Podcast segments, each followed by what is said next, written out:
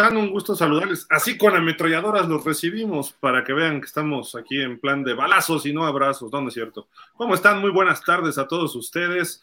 Un gusto platicar aquí de la NFL, como todos los lunes. Estamos eh, por el momento Daniel Velasco, Aaron Ungar, Alex Tobalín, su servidor Gilar Figueroa. Pues hay bastantes temas que platicar. Se supone que el NFL estaría de vacaciones, pero no, hay temas y más temas y cada semana eh, para hacer el programa eh, de una hora y media, dos horas, nos cuesta más trabajo resumirlo. Pero bueno, vamos a saludar primero que nada hasta allá, hasta su mansión en Detroit, al señor Daniel Velasco en Farmington Hills. ¿Cómo estás, Dani? Hola, Gil, eh, Alex, eh, Aarón, un gusto estar aquí con ustedes, saludarlos. Como siempre, también a todos nuestros amigos que nos hacen el favor de sintonizarnos. Y pues sí, ahí estaban escuchando ustedes eh, las ametralladoras, como bien decía Gil, pero no, no son ametralladoras, es un fantasma que se dedica a la costura. Está bien. bueno, ahorita que se conecte Aarón, pero bien, vámonos también al norte, pero del norte centro de la ciudad, de la ciudad, de la República Mexicana, con el buen Alex Tobalín allá en Torreón. ¿Cómo andas? Gil, ¿cómo estás? Muy bien. Dani, Aarón, también saludos, eh, saludos a toda la, la gente de pausa de los dos minutos y y presumiendo hace ratito a Dani y yo que acá en la laguna tenemos la Torre Eiffel, para muchos que no lo saben. Bueno, está aquí en Gómez Palacio la Torre Eiffel, pero pues está aquí a la vuelta de, de, la laguna. Ah, estábamos hablando un poco de la geografía y corrigiendo a la gente de que no, la Torre Eiffel no está en París, está aquí en Gómez Palacio, Durango. Pues acá tenemos el AIFA ¿eh? y no decimos nada. Mejor que el Charles de Gaulle. Eso sí. Nada que decir ahí, nada que decir. Pero se rumora por ahí que Luis Miguel vendió más boletos que el AIFA. Este. y para un concierto nada más. Sí, sí, sí. Bueno, ahorita que se conecta el buen Aarón, pero bueno, vamos a, eh, platicar de los temas que hay bastantes, ¿no? Salen noticias, está la, una reunión de dueños para aprobar algunas decisiones. Estas reuniones se habla de cambios de reglamento, algunas este, eh, votaciones para determinar futuras sedes de eventos de la NFL, llámese Super Bowl, llámese draft, hay noticias al respecto. Eh, no se va, eh, hoy se anuncia un movimiento que va a ser Tom Brady. todavía no es autorizado por los dueños, pero sabemos que en estos días quizá a lo mejor la próxima reunión se autoriza, no hay urgencia, pero Tom Brady sigue siendo noticia en la NFL. La semana pasada lo vimos ahí platicar con algunos otros jugadores, etcétera están los, los jerseys más vendidos, los uniformes más bonitos, ratings internacionales del Super Bowl que también rompieron varios récords. Y bueno, la semana pasada tuvimos a final de la semana, por ahí de, si no me recuerdo, fue el viernes, la noticia triste que fallece el legendario Jim Brown, ¿no? El, eh, para muchos el mejor jugador en la historia de la NFL, fue un corredorazo de los Cleveland Browns, en los años finales de los 50 y pues hasta el 65, me parece que fue su carrera, eh, ahí con los Cleveland Browns. Eh, sin duda alguna fue una figura más allá del fútbol americano. Obviamente fue un gran jugador. Eh, personalmente no lo vi jugar, creo que nadie aquí lo hemos visto jugar, pero hemos visto todos sus, sus highlights. lo hemos visto lo que hizo a nivel eh, pues social en Estados Unidos, su participación que tuvo sobre todo en esos turbulentos años 60, eh, pues de movimientos sociales muy fuertes, eh, de movimientos pues discriminatorios y obviamente cómo respondían Martin Luther King, Malcolm X, los grandes atletas. Aquí vemos una reunión que cuando Mohamed Ali se negó a ir a Vietnam a pelear por un país que él decía que no tenía razón de meterse en ese país, hicieron reuniones y además para apoyar a los movimientos afroamericanos y eh, buscar justicia social para ellos. Ahí está Jim Brown, Cassius Clay, Mohamed Ali, Bill Russell, que también falleció hace poco, este, esta leyenda de los 60 de los Boston Celtics, que me disculpe quien me disculpe, pero si hablan de más campeonatos en la historia del NBA, el señor Bill Russell tiene cinco más que Michael Jordan, así de que no es el mejor basquetbolista de todos los tiempos Michael Jordan. Pero bueno, Mohamed Ali considerado el mejor eh, boxeador de todos los tiempos también por mucha gente. Y pues Jim Brown, pues no sé ustedes qué opinen, pero muchos dicen que también que es el mejor jugador, el mejor corredor y el mejor deportista que ha pasado por la NFL y su impacto ha sido pues eh, trascendental, ¿no? Al grado de que otros, otros le han rendido homenaje, ¿no? Aquí vemos a Emmett Smith, a Barry Sanders, que siempre buscaban el momento para estar junto a él, eh, emulándolo, y obviamente estamos hablando de tres de los mejores ocho jugadores de corredores de todos los tiempos aquí en esta fotografía.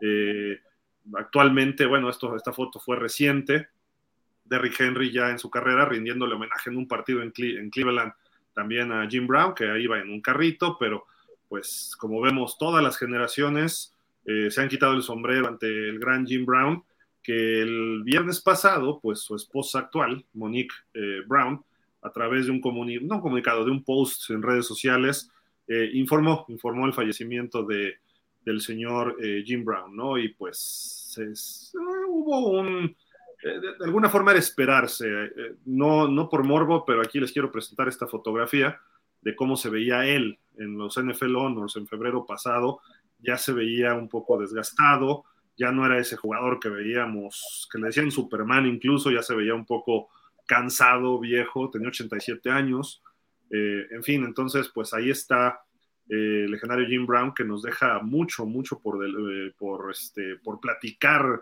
a lo largo de la historia, no obviamente Hall of Famer, un Hall of Famer en el 71, él se retiró en el 67 me parece, y ahorita les digo bien la fecha, no recuerdo, pero eh, pues él entra al Hall of Fame en el 71 y ha sido de los permanentes que iban a Canton cada año y eh, pláticas con jóvenes, pláticas en las preparatorias, pláticas con exjugadores, organizaba muchas eh, reuniones y labor social. También tuvo sus negritos en el arroz, ¿no? Por ahí fue acusado de violencia familiar, pero pues su esposa anterior de alguna forma retiró los cargos y eh, pues terminó divorciándose y luego volviéndose a casar.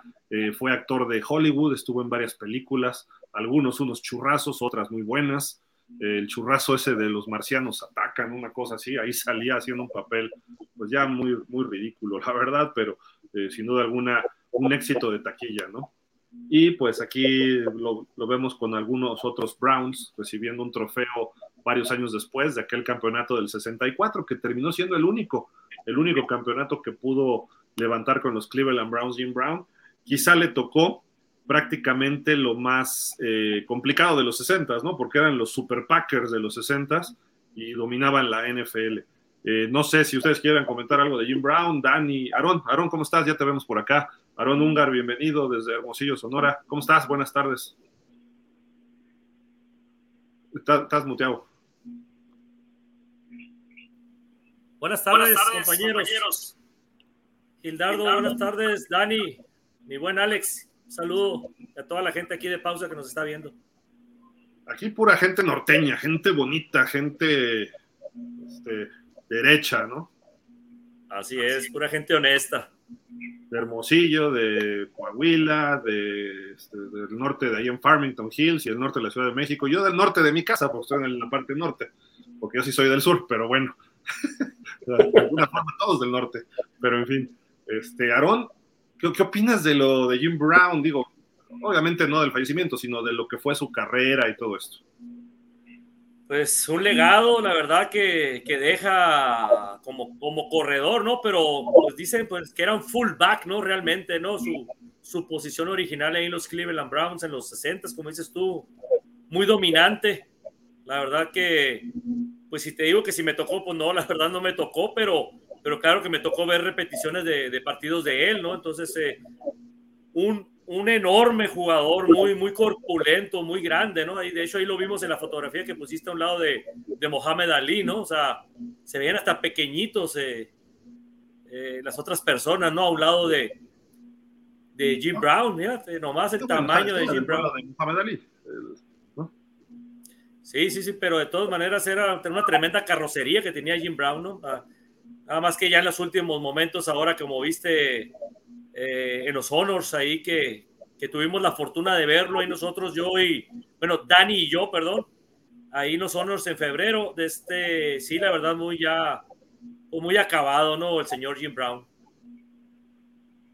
Dani, ¿qué, qué puedes hablar de este jugadorazo pues mira, la verdad, como bien dices, no, al final de cuentas sí, no, no me tocó verlo, ni siquiera había nacido, este, pero eh, al final de cuentas lo que se percibe en los highlights que he tenido la oportunidad de ver es que era un jugador de alguna manera también eh, adelantado a su época, ¿no? Porque contrastaba la velocidad de, su juego con, este, con la velocidad del, deporte mismo.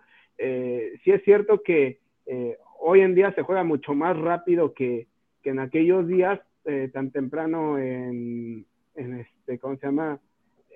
en, digamos, lo que es la, formación de la, de la NFL, porque es más, creo que todavía no era la NFL como tal, sin embargo, eh, sin embargo, sí, era un jugador muy, muy dominante para, su época. Eh, no por nada eh, se hizo acreedor a, estar en el Salón de la Fama y pues sus números lo, avalan, ¿no? Como uno de los mejores corredores de, todos los tiempos.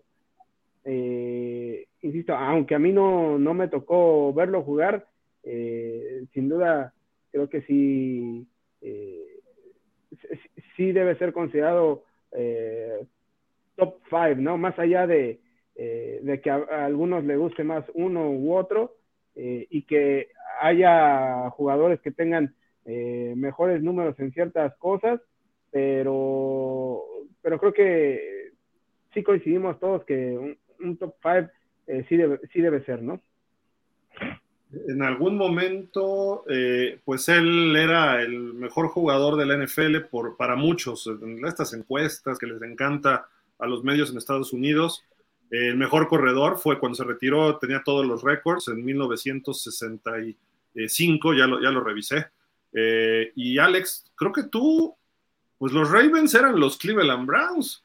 Si, si hubiera sido su época, le hubiera tocado. Y digo, no son los Cleveland Browns actuales, pero cuando el equipo se muda en 1995, parecía que iban a ser los Baltimore Browns, hubo un pleito, pero toda esa historia como que la adquiere Baltimore Ravens y más allá que la historia, la energía que traía todos los Browns de antes, ¿no? Que aunque no podían ganar campeonatos después, el último campeonato de los Browns precisamente es ese de 1964, el que gana él. Sí, un, año antes de que, de que ya se retirara eh, este Jim Brown de la, de la NFL, Gil, y y sin duda, y dejando a un lado las rivalidades entre los equipos y todo, pues una leyenda del, deporte sin duda deja un legado y, pues un vacío a fin de cuentas en, en el deporte porque fue, es una figura, no, no lo fue, sigue siendo una figura del, deporte.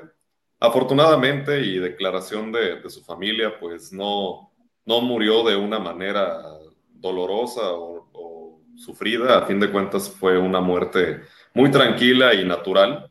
Se veía venir porque ya tenía 87 años este hombre, pero una leyenda del deporte y además polifacético, no necesariamente atleta, ya lo mencionabas, era actor, también era activista y bueno, pues más allá de, que algunas películas fueran churros y otras no, pues era, era garantía de que, de que iba a jalar gente a, a, ver la película, pues ya siendo una figura tan icónica en lo que, en lo que hacía si sabías que iba a estar en la película, pues muchos iban a, querer verla por, por, verlo a él.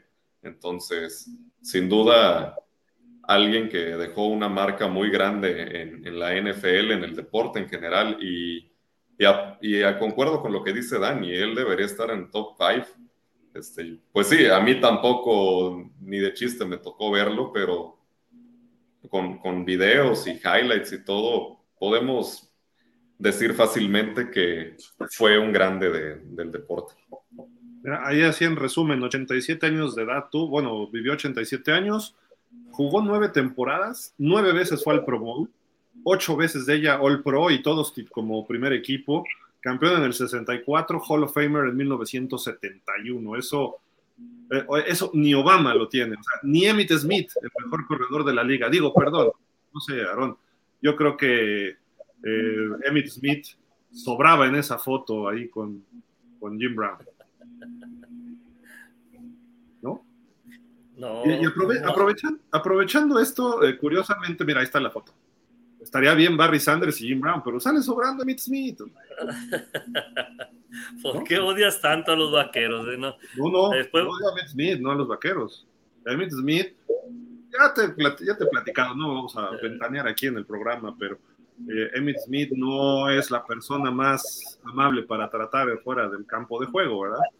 Y este, igual, igual, que Micah Parson tampoco no es una persona muy, muy agradable en persona, pero eso no le quita lo buen atleta que son, ¿no? Pero bueno, ahí está. Lo, que yo sí puedo decir es que Jim Brown no tenía la mejor línea ofensiva de su época. Eh, algo como Barry Sanders. Eh, Emmett Smith, sus números y muchas cosas las logró gracias al equipazo que tenía armado. Eh, y no solo él, sino otros. hay varios jugadores que creo que podemos meter en ese rubro de Jim Brown. Earl Campbell, podemos meter a O.J. Simpson, aunque tenía dos números muy buenos en Buffalo. Walter Payton, ni se diga, no tenía equipo hasta que se lo armaron y ya no era el estrella él después, ¿no? Eh, y Barry Sanders, creo que esos son los jugadores que dices, oye, estos cuates sí eran unos este, eh, sobrehumanos, ¿no? Porque no, no, realmente no eran parte de un equipo tan bueno como el caso de Emmitt Smith eh, o como el caso de Franco Harris. Eric Dickerson, que tenía muy buenos bloqueadores también en los Rams en su momento, ¿no? O, Marcus Allen en los Raiders que eran muy buenos. Y estoy mencionando estos jugadores porque aquí vamos a ver algo todavía, esta estadística es brutal. Eh, no tanto las yardas que acumules, porque a lo mejor si hubiera jugado las mismas temporadas Jim Brown que jugó eh, Emmett Smith o Barry Sanders, sería por mucho el mejor corredor de todos los tiempos, porque promediaba 104.3 yardas por partido. Eso no, no hicieron los Delfines de Miami, creo que en, 15 de sus 17 partidos, Dani, la temporada pasada, y como equipo. Eh, sí, creo que, creo que no, pero pues es que sí, eh, vaya, era totalmente un, fuera de serie. Y de, hecho, por ejemplo, de los eh, que están ya retirados de, esta lista, yo a, Barry Sanders lo tengo muy presente porque me acuerdo mucho de cuando anuncia su retiro, eh, pues agarra en curva prácticamente a, todos, ¿no? Porque realmente en el momento en el que anuncia su retiro no estaba, eh, no estaba realmente viejo, eh, no, no tenía así tantas lesiones graves y, y para el ritmo de, promedio de yardas que se estaba aventando, eh, probablemente dos temporadas más le hubieran bastado para alcanzar a, Walter Payton, ¿no? O rebasarlo. Eh, pero, pues bueno, al final de cuentas él decidió retirarse. Aquí quiero, quiero quisiera preguntarles, eh, digo, aquí esta estadística vemos más yardas por partido. Terrell Davis tuvo una carrera muy corta, pues sí, muy eficiente y tuvo una temporada de 2.000 yardas, ¿no? Pero Eric Dickerson duró más, Jonathan Taylor está en activo y está ahí entre los cinco primeros, eso tiene mucho mérito en un fútbol como el actual. Walter Payton aparece en sexto, Clinton Portis, bueno, pues creo que tuvo chispazos, pero hasta ahí. Billy Sims también una carrera muy corta, el primer número, el primer gran número 20 de corredor de los, de los Lions antes de Barry Sanders. Nick Chubb, actual corredor de los Cleveland Browns y Curtis Martin, que jugó en los Pats y en los Jets.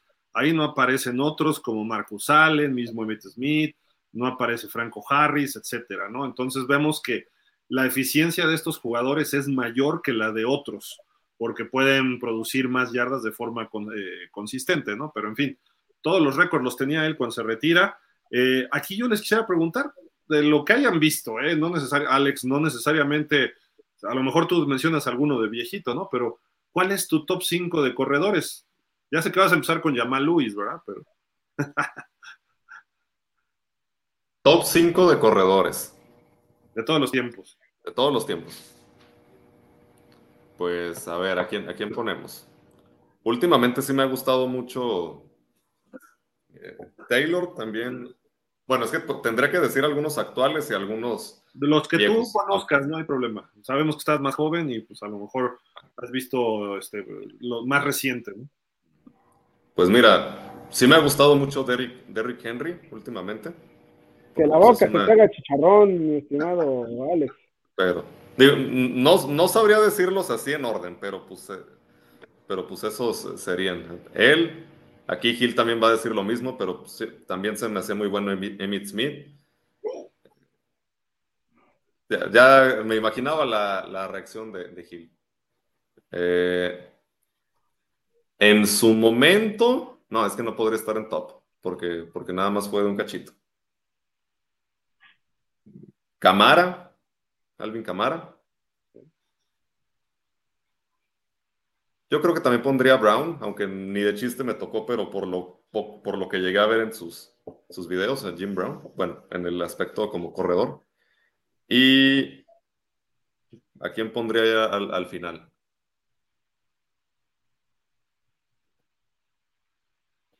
En su momento me gustaba ver, pero cuando salió de los vaqueros ya no, a DeMarco Murray. Pero así de top, top, top. Pues igual y sí lo pongo, sí lo pongo. Está bien, está bien. Eh, respetamos, o sabemos que tú has visto por tu edad menos eh, jugadores, ¿no? Pero eh, vamos contigo, Dani. ¿Cuál es tu top 5 de corredores de todos los tiempos? Ah, mira, para mí el, mejor, más allá de que tal vez en números no lo es, pero sí, eh, para mí ha sido el más espectacular. lo acabo de decir, es este Barry Sanders. Yo pondría en segundo lugar a Walter Payton. Eh, tengo que poner también a, Jim Brown. Y, mm,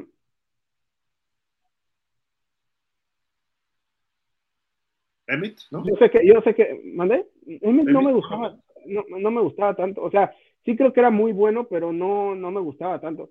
Este, aquí vas a decir que eh, es eh, ¿cómo se llama? Por, el corazón y, vas a decir que, mucho tiene que ver un marcador que aquí no se tiene que nombrar, este, pero pues hay que, hay que mencionar también al señor Fred Taylor. Este, y a quién más, quién más podemos poner. Ah, digo, eh, a pesar de que es un, o bueno, era, era un delincuentazo, pero pues también era un muy buen jugador, pues el señor OJ. Ahorita, ahorita que venga Aaron le preguntamos, pero yo, yo, yo me quedo con el número uno por, porque así me gustaba cómo corría, era Eric Dickerson. No es el mejor en números, pero a mí me encantaba cómo corría y era muy rápido, no lo alcanzaba nadie más que Darrell Green en su momento. Eh, Barry Sanders, el cuate no tenía equipo y él así, se cargó el equipo durante la gran mayoría de su carrera. Cuando tuvo equipo, más o menos lo, hicieron bien. Eh, yo empecé siendo fan del NFL de Earl Campbell y era brutal ese cuate. Ese cuate no corría, aplastaba, era un bulldozer, pero de alguna forma eh, tuvo una carrera corta por su misma forma de jugar. Eh, Larry Sonka era del estilo de Campbell, solo que no tan físico. Pegaba mucho, pero Campbell era, era, era una planadora. Eh, Marcus Allen fue muy bueno. Eh, Emmett Smith tuvo sus chispazos, pero creo que fue mérito del equipo, no tanto de él. Eh, Jim Brown, obviamente, lo que he visto.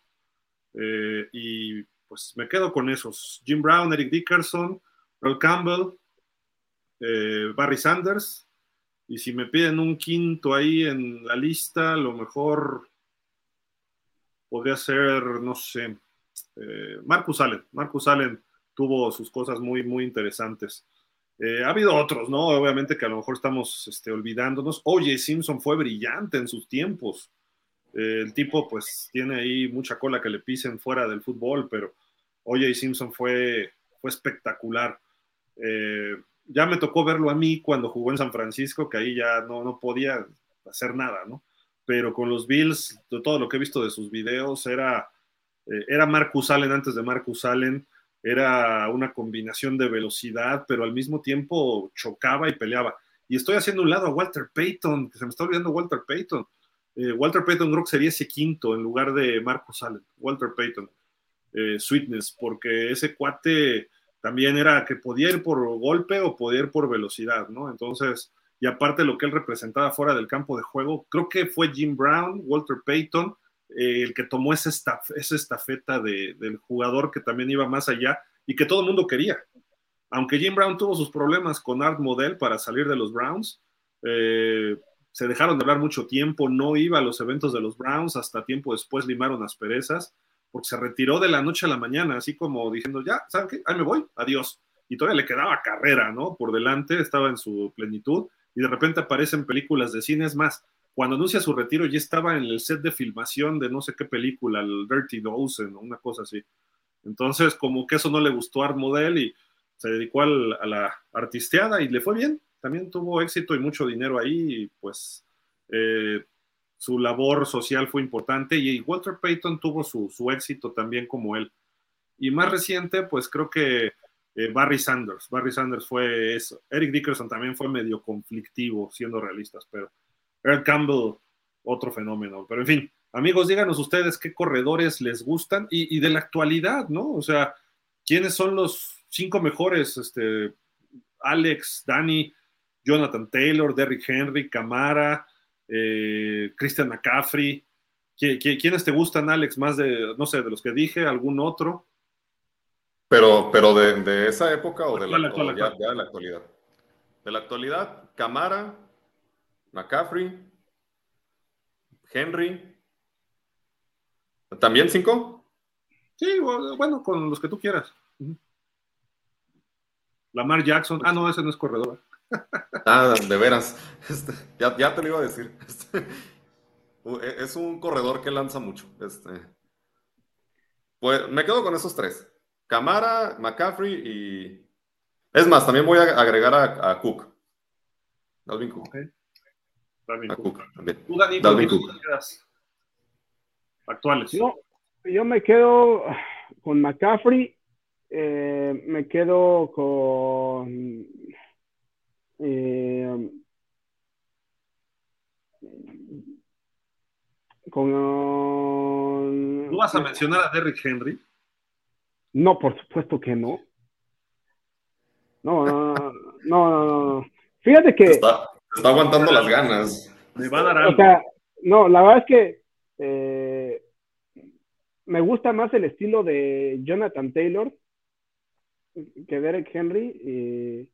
Y bueno, eh, a Jonathan Taylor todavía no llega al grado de que lo aborrezca, entonces pues todavía puede estar, todavía puede estar en, la lista. Eh,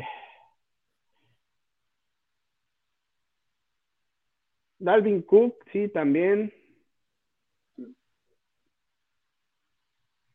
Eh,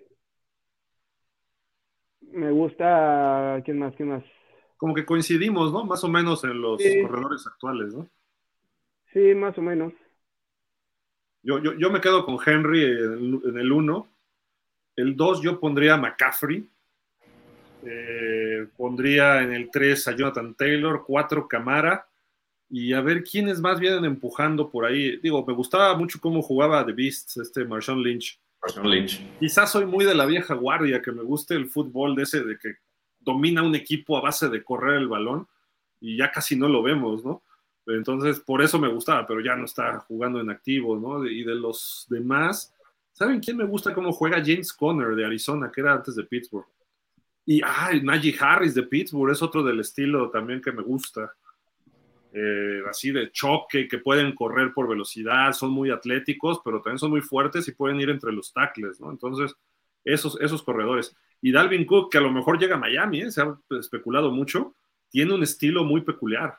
Eh, y él es muy rápido, muy explosivo, también me, me, llama la atención ahí este muchacho. Pero bueno, aprovechando todo el contexto de lo de Jim Brown, ¿no? Ya platicamos media hora de esto, que a lo mejor Alex dice, pues yo qué, yo ni sé nada qué pasaba en esas épocas, pero este, pues es que se ha perdido el, juego terrestre en la NFL, se ha perdido en el fútbol, entonces vale la pena recordarlo por, en honor a Jim Brown, ¿no? Y si si dices que Jim Brown es el mejor corredor de todos los tiempos, tienes toda la razón.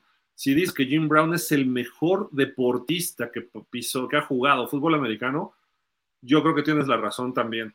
Eh, seguido muy de cerca de Jerry Rice. Esos son mis dos top jugadores de todas las épocas, porque eran físicos, porque eran buenos, porque eh, sabían hacer su posición, pero aparte eran grandes atletas y trabajaban con una disciplina y una ética.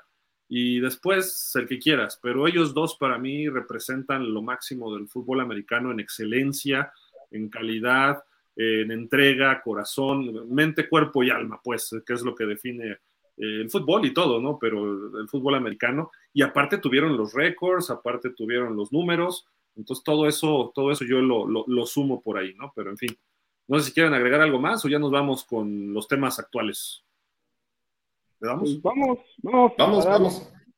Está la reunión de dueños y en la reunión de dueños se determinó eh, ya algunas cuestiones, se hicieron votaciones y ya tenemos sede para otro Super Bowl. Sabemos que este año va a ser en Las Vegas, ahí en el, eh, ¿cómo se llama? El, Legends, ¿no? sí. Eh, y eh, el próximo año va a ser en el Superdomo, en el Caesars Superdome, ahí en Nueva Orleans.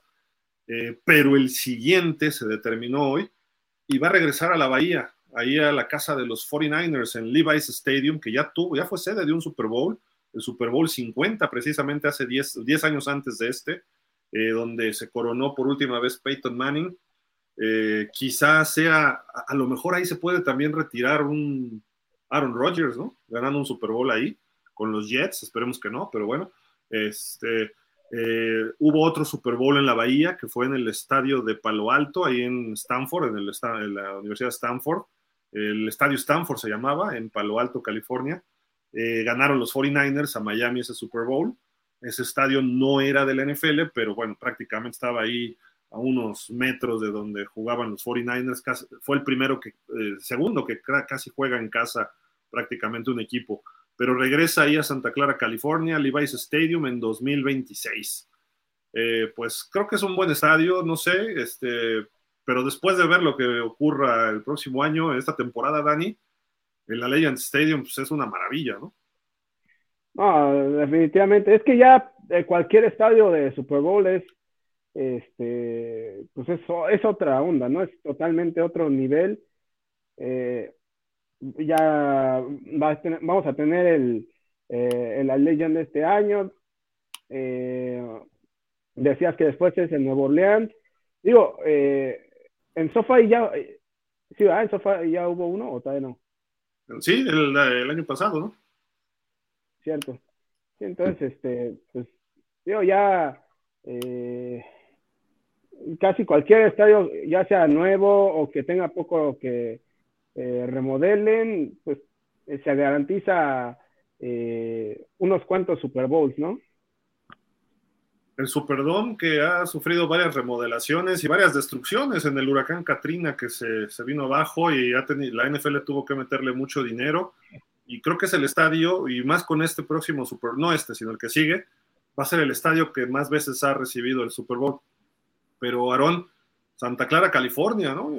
creo que es interesante que se haga en estadios abiertos, con pasto natural, el Super Bowl, y, que se juegue un poco de día, por lo menos medio tiempo, ¿no? Recordando los Super Bowls de pues, cuando éramos más chavos, ¿no? Sí, lo que pasa es que tendría que ser en estadio abierto, acuérdense que es febrero y tiene que ser en algún lugar eh, donde el clima lo permita, ¿no? Porque hay lugares muy extremos todavía en febrero donde, donde no se podría, ¿no? No, no se no estaría muy de acuerdo, ¿no? Para un Super Bowl.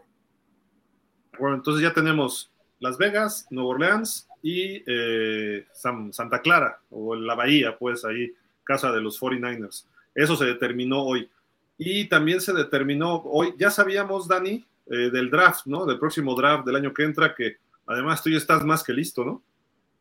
Sí, este, pues de hecho el otro día Ah, eso fue, esa foto es del pasado miércoles, es del miércoles de la semana pasada. andábamos ahí en la plaza de Campus Martius, eh, que es una pequeña placita en, el, en la zona de, del downtown de, Detroit, en la zona, eh, digamos, en, el distrito financiero. Eh, y muy cerca de ahí también hay una, eh, una estatua eh, en honor a pues los, los soldados que ayudaron a, la gente en, este, ¿cómo se llama? Por ahí de la época de los 1700, que buscaban irse a Canadá en busca de la, de la libertad, porque hay que recordar que en Canadá se abolió primero la esclavitud que en Estados Unidos. Entonces, eh, el objetivo de muchas de estas personas, y la mayoría de estos eran eh, personas de color, eh, buscaban llegar a Canadá pues, justamente porque en Canadá iban a ser personas libres, ¿no? Pero bueno, dejando un poquito de lado la, el, el, dato histórico, ah, sí, ahí estuvimos, insisto, en la plaza de Campus Martius, para tomar esa foto. Es la cuenta regresiva Ah. En, ese, en ese momento faltaban 344 días, 2 horas, 52 minutos y 48 segundos para el draft del próximo año que será aquí en Detroit. El countdown, perdón. ¿Y yo qué son los números? Trataba de buscarle algo de... Es un teléfono que decía... Perdón, perdón. Pero bueno, hoy se anunció otro, otro draft, ¿no? Que también queda ahí por tus ranchos, más o menos pues un poquito más lejos, un poquito más arriba. Este, efectivamente va a ser en Green Bay en 2025. Eh, nos queda como a unas cinco horas más o menos en coche.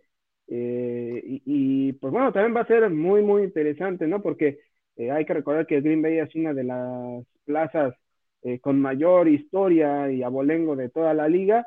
Así que seguramente va a ser muy, muy interesante tener el, así que el, el ambiente muy, muy local, ¿no? De un pequeño poblado como es Green Bay. Alex, ve sacando pasaporte y visa porque el año que entra le caemos a Dani para ir al draft. Vamos, vamos, Gil, sacándolo todo para caerle a, a Dani. Vamos, vamos. ya llegaron los lunes, van a decir ahí. Pero, pero ya se lo han de esperar, yo creo. Y de Green Bay también al ser muy interesante ver ahí un draft. Creo que faltaría, pues a lo mejor en Pittsburgh, es otra ciudad este, clásica. Eh, a lo mejor verlo, en Nueva York era clásico antes, pero a lo mejor Boston, ahí en la zona de los Patriotas, en Foxboro. Eh, y por qué no en Miami, que también hay mucha sede de Super Bowls, hay historia ahí de fútbol americano. en Los Ángeles creo que no ha habido draft, también seguramente lo veremos, a lo mejor ahí en los auditorios que hay de, Hollywood, ¿no? Y el estadio tan especial que tienen, creo que sería interesante ver también hay un draft. En Jacksonville, por, ¿Eh? En Jacksonville. Por Dios, Gil, por Dios. en Jacksonville nada más viven los jugadores de los jaguares. Pero bueno, digo, creo que la NFL hace bien, ¿no? No sé qué opinan ustedes en repartir estos, eventos, ¿no? Sí, definitivamente. Oye, Gil, eh, ¿ves posible en un tal vez mediano plazo eh, la internacionalización del draft? O sea, hablando de que tal vez pudiera haber un draft en Londres o en Ciudad de México. Híjole, no sé.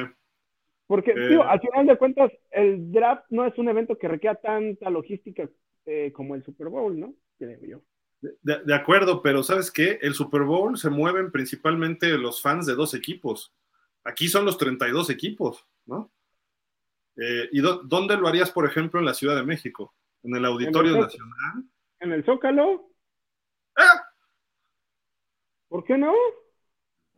que se vayan echando unos tacos, ¿no? En lo que les dan echan la llamada. Imagínate ahí con la doctora esta que se dice jefa de gobierno. Que bueno, yo creo que ya no esté cuando nos dieran ese draft, ¿no? Pero este, a lo mejor está Cuauhtémoc Blanco que se quiere lanzar, ¿no? Ahora en la Ciudad de México. Imagínate que él fuera el jefe de gobierno y recibir el draft. Imagínate que salga a anunciar y con el y con el pick y con el pick 25, chales, chales, chales.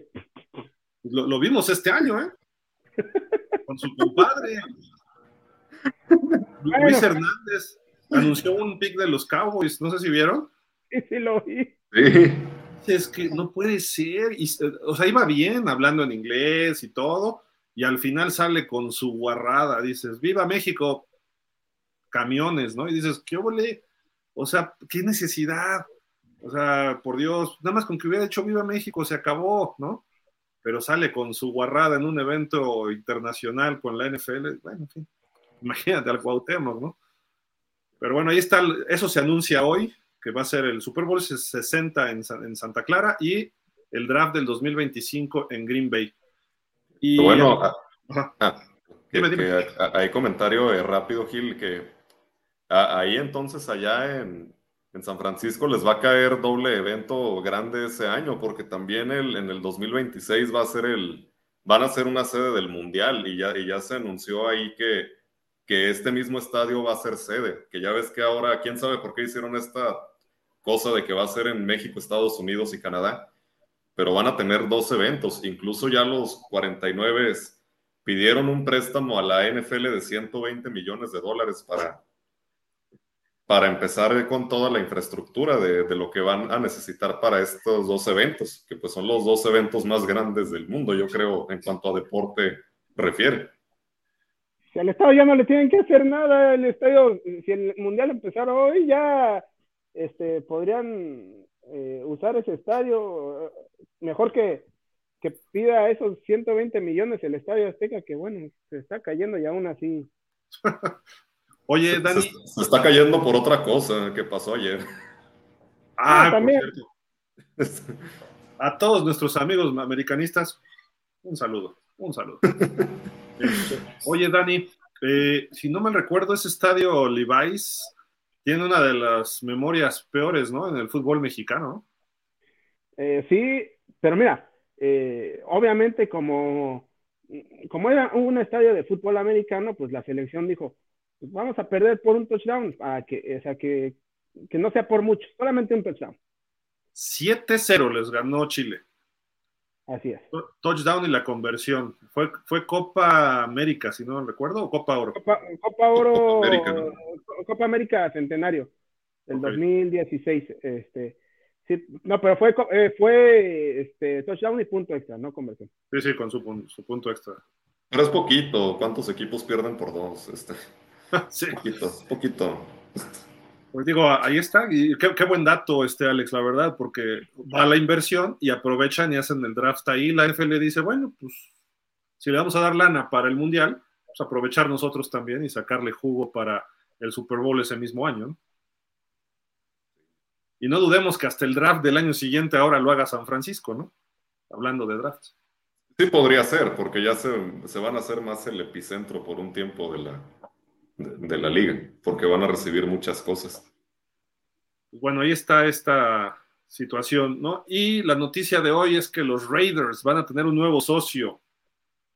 Alex, ¿tú puedes creer esto? Tomás Eduardo Patricio va a los Raiders. Sí, va de socio minoritario. Ah. Eh, Brady ya aceptó las condiciones económicas de Mark Davis, se anunció desde la semana pasada que era una posibilidad, y Brady dijo, pues órale, le entro, ¿no? Que yo personalmente veía venir, no específicamente de los Raiders, pero que algo iba a hacer Brady para no, no despegarse 100% de la, de la liga, porque no se le ven ganas por ningún lado a, Tom Brady de, de dejar el, el, americano. Si ya no es jugando, yo al menos sí veía venir que que iba a buscar hacer otra cosa, ya fuera si se lo permitían tal vez como coach o algo, pero difícilmente se iba a ir Brady de la, de la NFL. De, hecho, se habló hace como una, perdón, hace como un año, eh, dos años más o menos, que la posibilidad de que fuera socio, pero de los Dolphins, porque el socio amigo de Stephen Ross, el dueño de los Dolphins, eh, ya tiene algunos negocios con Brady y lo estaban invitando que jugara un par de temporadas con los Dolphins y que se hiciera socio del equipo, socio minoritario, como en Miami tienen algunos, ¿no? Que está las hermanas Williams del tenis, como está Mark Anthony, como está la eh, Gloria y Emilio Stefan, querían incluir a Tom Brady porque además vive en Miami, su familia vive en Miami, eh, y que jugara ahí un par de temporadas, que le costó a Miami hasta picks del draft, ¿no? Porque lo buscaron cuando no debían, etcétera, pero se esperaba que fuera en Miami y creo que hablando de negocios, es un éxito rotundo ¿eh? el que se están adjudicando los Raiders eh, ahí con Tom Brady. No sé cómo lo vean ustedes, pero eh, en Miami hubiera caído muy bien porque el hecho de que esté la figura de Tom Brady por ahí atrae inversión, atrae afición.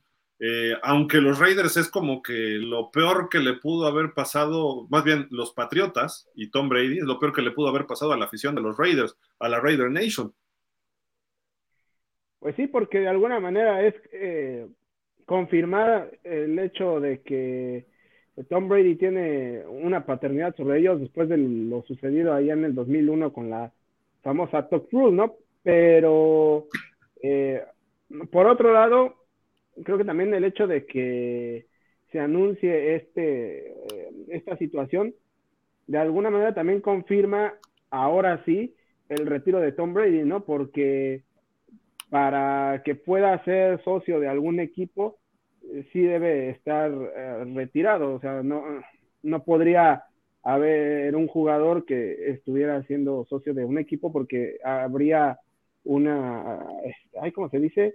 Eh, um, conflicto, de, conflicto, de intereses, exactamente. Entonces, de alguna manera, eso sí ya confirma eh, oficialmente el retiro de Tom Brady y ya nos podemos quitar cualquier idea de la cabeza de que vaya a regresar. No, no, no, Dani, no seas así. Yo lo quiero ver este año en Miami. ¿Por qué? Mejor que juegue, que jueguen los caudillos. No, está, está jugando re bien Jeremy Johnson. Pero que oh. imagínate que Brady jugara con este equipo de los Dolphins un año o hasta dos. Creo que está en buena condición física y todo, y después que se vaya de socio de los Raiders si quiere, pero nos, pondría en el lugar de competir para un Super Bowl. No se va a dar, pues ya, pero en los Raiders como socio y el dinero que va a caer ahí en esa franquicia próximamente con él, eh, creo que es un movimiento de negocios muy bueno, este, mi estimado Aarón. Los nuevos Las Vegas Patriots, porque el head coach, el gerente general, ahora un socio, como 10 jugadores son expatriates, ¿no?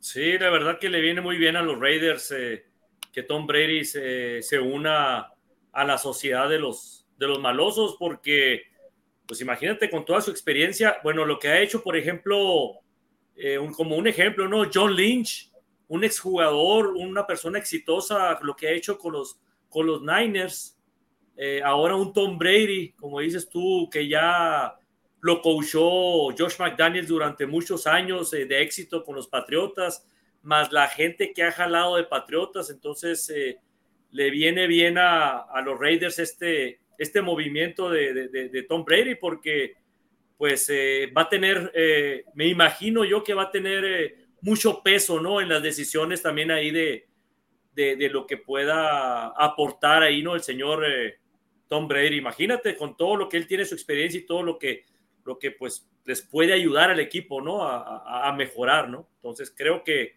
con su liderazgo y, con sus tomas de decisiones, creo que sí puede levantar muy bien al equipo de los Raiders.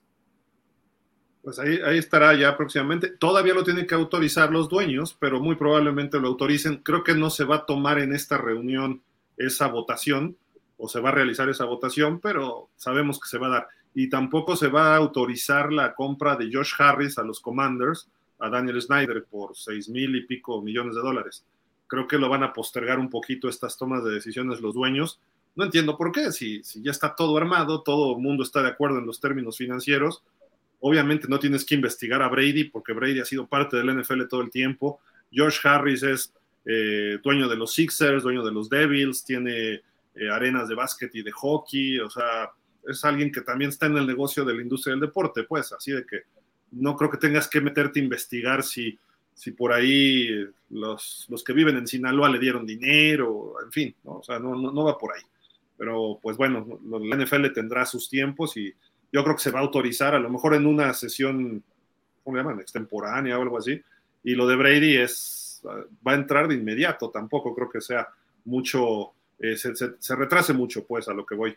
Y hablando de Brady, Alex, imagínate que tú vas entrando al NFL, eres un coreback de primera ronda, eres un prospecto, y de repente hay una reunión con Tom Brady y te empieza a platicar sus anécdotas y sus historias, ¿no?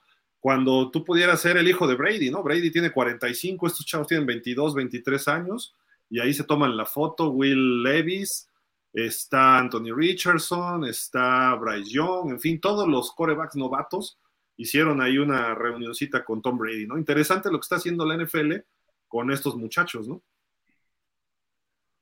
Sí, Gil, eh, y qué padre experiencia debe haber sido para, para estos chavos el haber conocido a Brady, porque más allá de, de ser fanático o no del, del equipo en, en, los que jugaba, bueno, en cualquiera de los equipos en los que jugaba, pues sabes que es un ícono del, del fútbol americano y, y, para muchos considerado el coreback más grande de todos los tiempos y que, ten, que tenga la posibilidad de tener este tipo de interacciones con, con jugadores o ya retirados o más veteranos, pero el chiste es que con más experiencia son actividades padres que está haciendo ahorita la liga con, con los jugadores. Normalmente hacían, no sé si todavía lo sigue haciendo la NFL, Dani, en el Salón de la Fama hacen una especie de congreso, simposio, como le queramos llamar, no sé, ¿no? Llevaban a todos los novatos, ahí sí no nada más coreback, sino todos los novatos, a conocer el Salón de la Fama y los llevaban a los auditorios y llegaban algunos jugadores veteranos pero más allá que jugadores Hall of Famers o jugadores veteranos de nivel, iba gente del NFL y asesores financieros y asesores psicológicos para, para prevenirles de todos los problemas que puede tener siendo un jugador. Y no se vayan por el camino equivocado, porque de repente Dani ya es un jugador del NFL y empieza a ganar, vamos a ponerle 8 millones de dólares por temporada como primera ronda y pues yo soy el amigo de Dani. Oye, Dani, ¿por qué no inviertes? Fíjate, tengo un negociazo, voy a poner un restaurante y te saco dinero y te estafo. Y de repente llega el otro vecino del otro lado y te saca dinero y se quedaban sin un quinto y se sentían obligados, hasta con familia, ¿no? A veces, de, ayudarles. ¿Por qué? Porque son familias, son amigos de toda la vida y pues de ese dinero nunca les regresa. Y su carrera a veces dura tres, cuatro años, ¿no? Entonces, la asesoría financiera y psicológica era muy importante y muchos jugadores vienen de barrios bajos además. Pues sí, este, es que, eh, vaya, al final de cuentas es muy fácil en, ese, en, en esos ambientes. Eh, una, perder piso y eh, por otro lado también eh, perder la perspectiva de cómo es la forma más conveniente de, invertir tu dinero a manera de que este, te, rinda, ¿no? Y no solamente eh, sea, eh, pues prácticamente cuestión de, eh, de, un par de años que, que eres este, rico, ¿no? Vaya, en ese sentido creo que la NFL hace una, una buena tarea, una buena labor y pues bueno, en el caso de los corebacks, creo que también hay que mencionar que esta clase en particular se debe sentir completamente privilegiada porque, bueno, eh, a diferencia de los, eh, de los Joe Burrow, de los eh, Trevor Lawrence, de los Patrick Mahomes, no pudieron tener esa oportunidad porque cuando ellos llegaron a la liga, este, Tom Brady todavía estaba jugando y pues por lo mismo no se iba a poner a, a ayudar a los chavos, ¿no? Sí, correcto. Recuerdo todavía, y tú me dirás, este Alex, hubo un partido del año de novato de Lamar Jackson contra los Pats. Y Brady se acercó con él antes y después de, y le dijo, vas por buen camino, síguele, bla, bla, bla. Pero son segundos. Aquí se pueden sentar sí. dos horas. ¿no? Sí, es, es mucho más eh, enriquecedora la plática que puedes tener. Y sí recuerdo que en este partido cerraron con que le dice Brady que big fan, le dice, o sea, que, que soy fan tuyo. Que, que, bueno, que te diga es un jugador de esa talla, pues qué, qué padre se ha de sentir, ¿no? Tú como el que está siguiendo de, de, de, las nuevas generaciones. Pero sí, tener una plática de prácticamente dos horas y que, y que prácticamente puedas tocar cualquier tema, no tenga que ser así de, del deporte en sí, porque está más expandido el tiempo y no es de que ya me tengo que ir para acá o tengo que ir con, con el equipo a, a, empezar a calentar o lo que sea. Puede ser una plática de más cosas como lo que decías ahorita de lo financiero y así, que bueno, eso no es con el jugador como tal, pero puedes tocar más temas y puedes incluso hacerlo con más tranquilidad. Sí, de acuerdo. Y la NFL se preocupa en eso por sus mismos, su mismo talento y pues recurso humano, ¿no? Y eso es, eso es importante.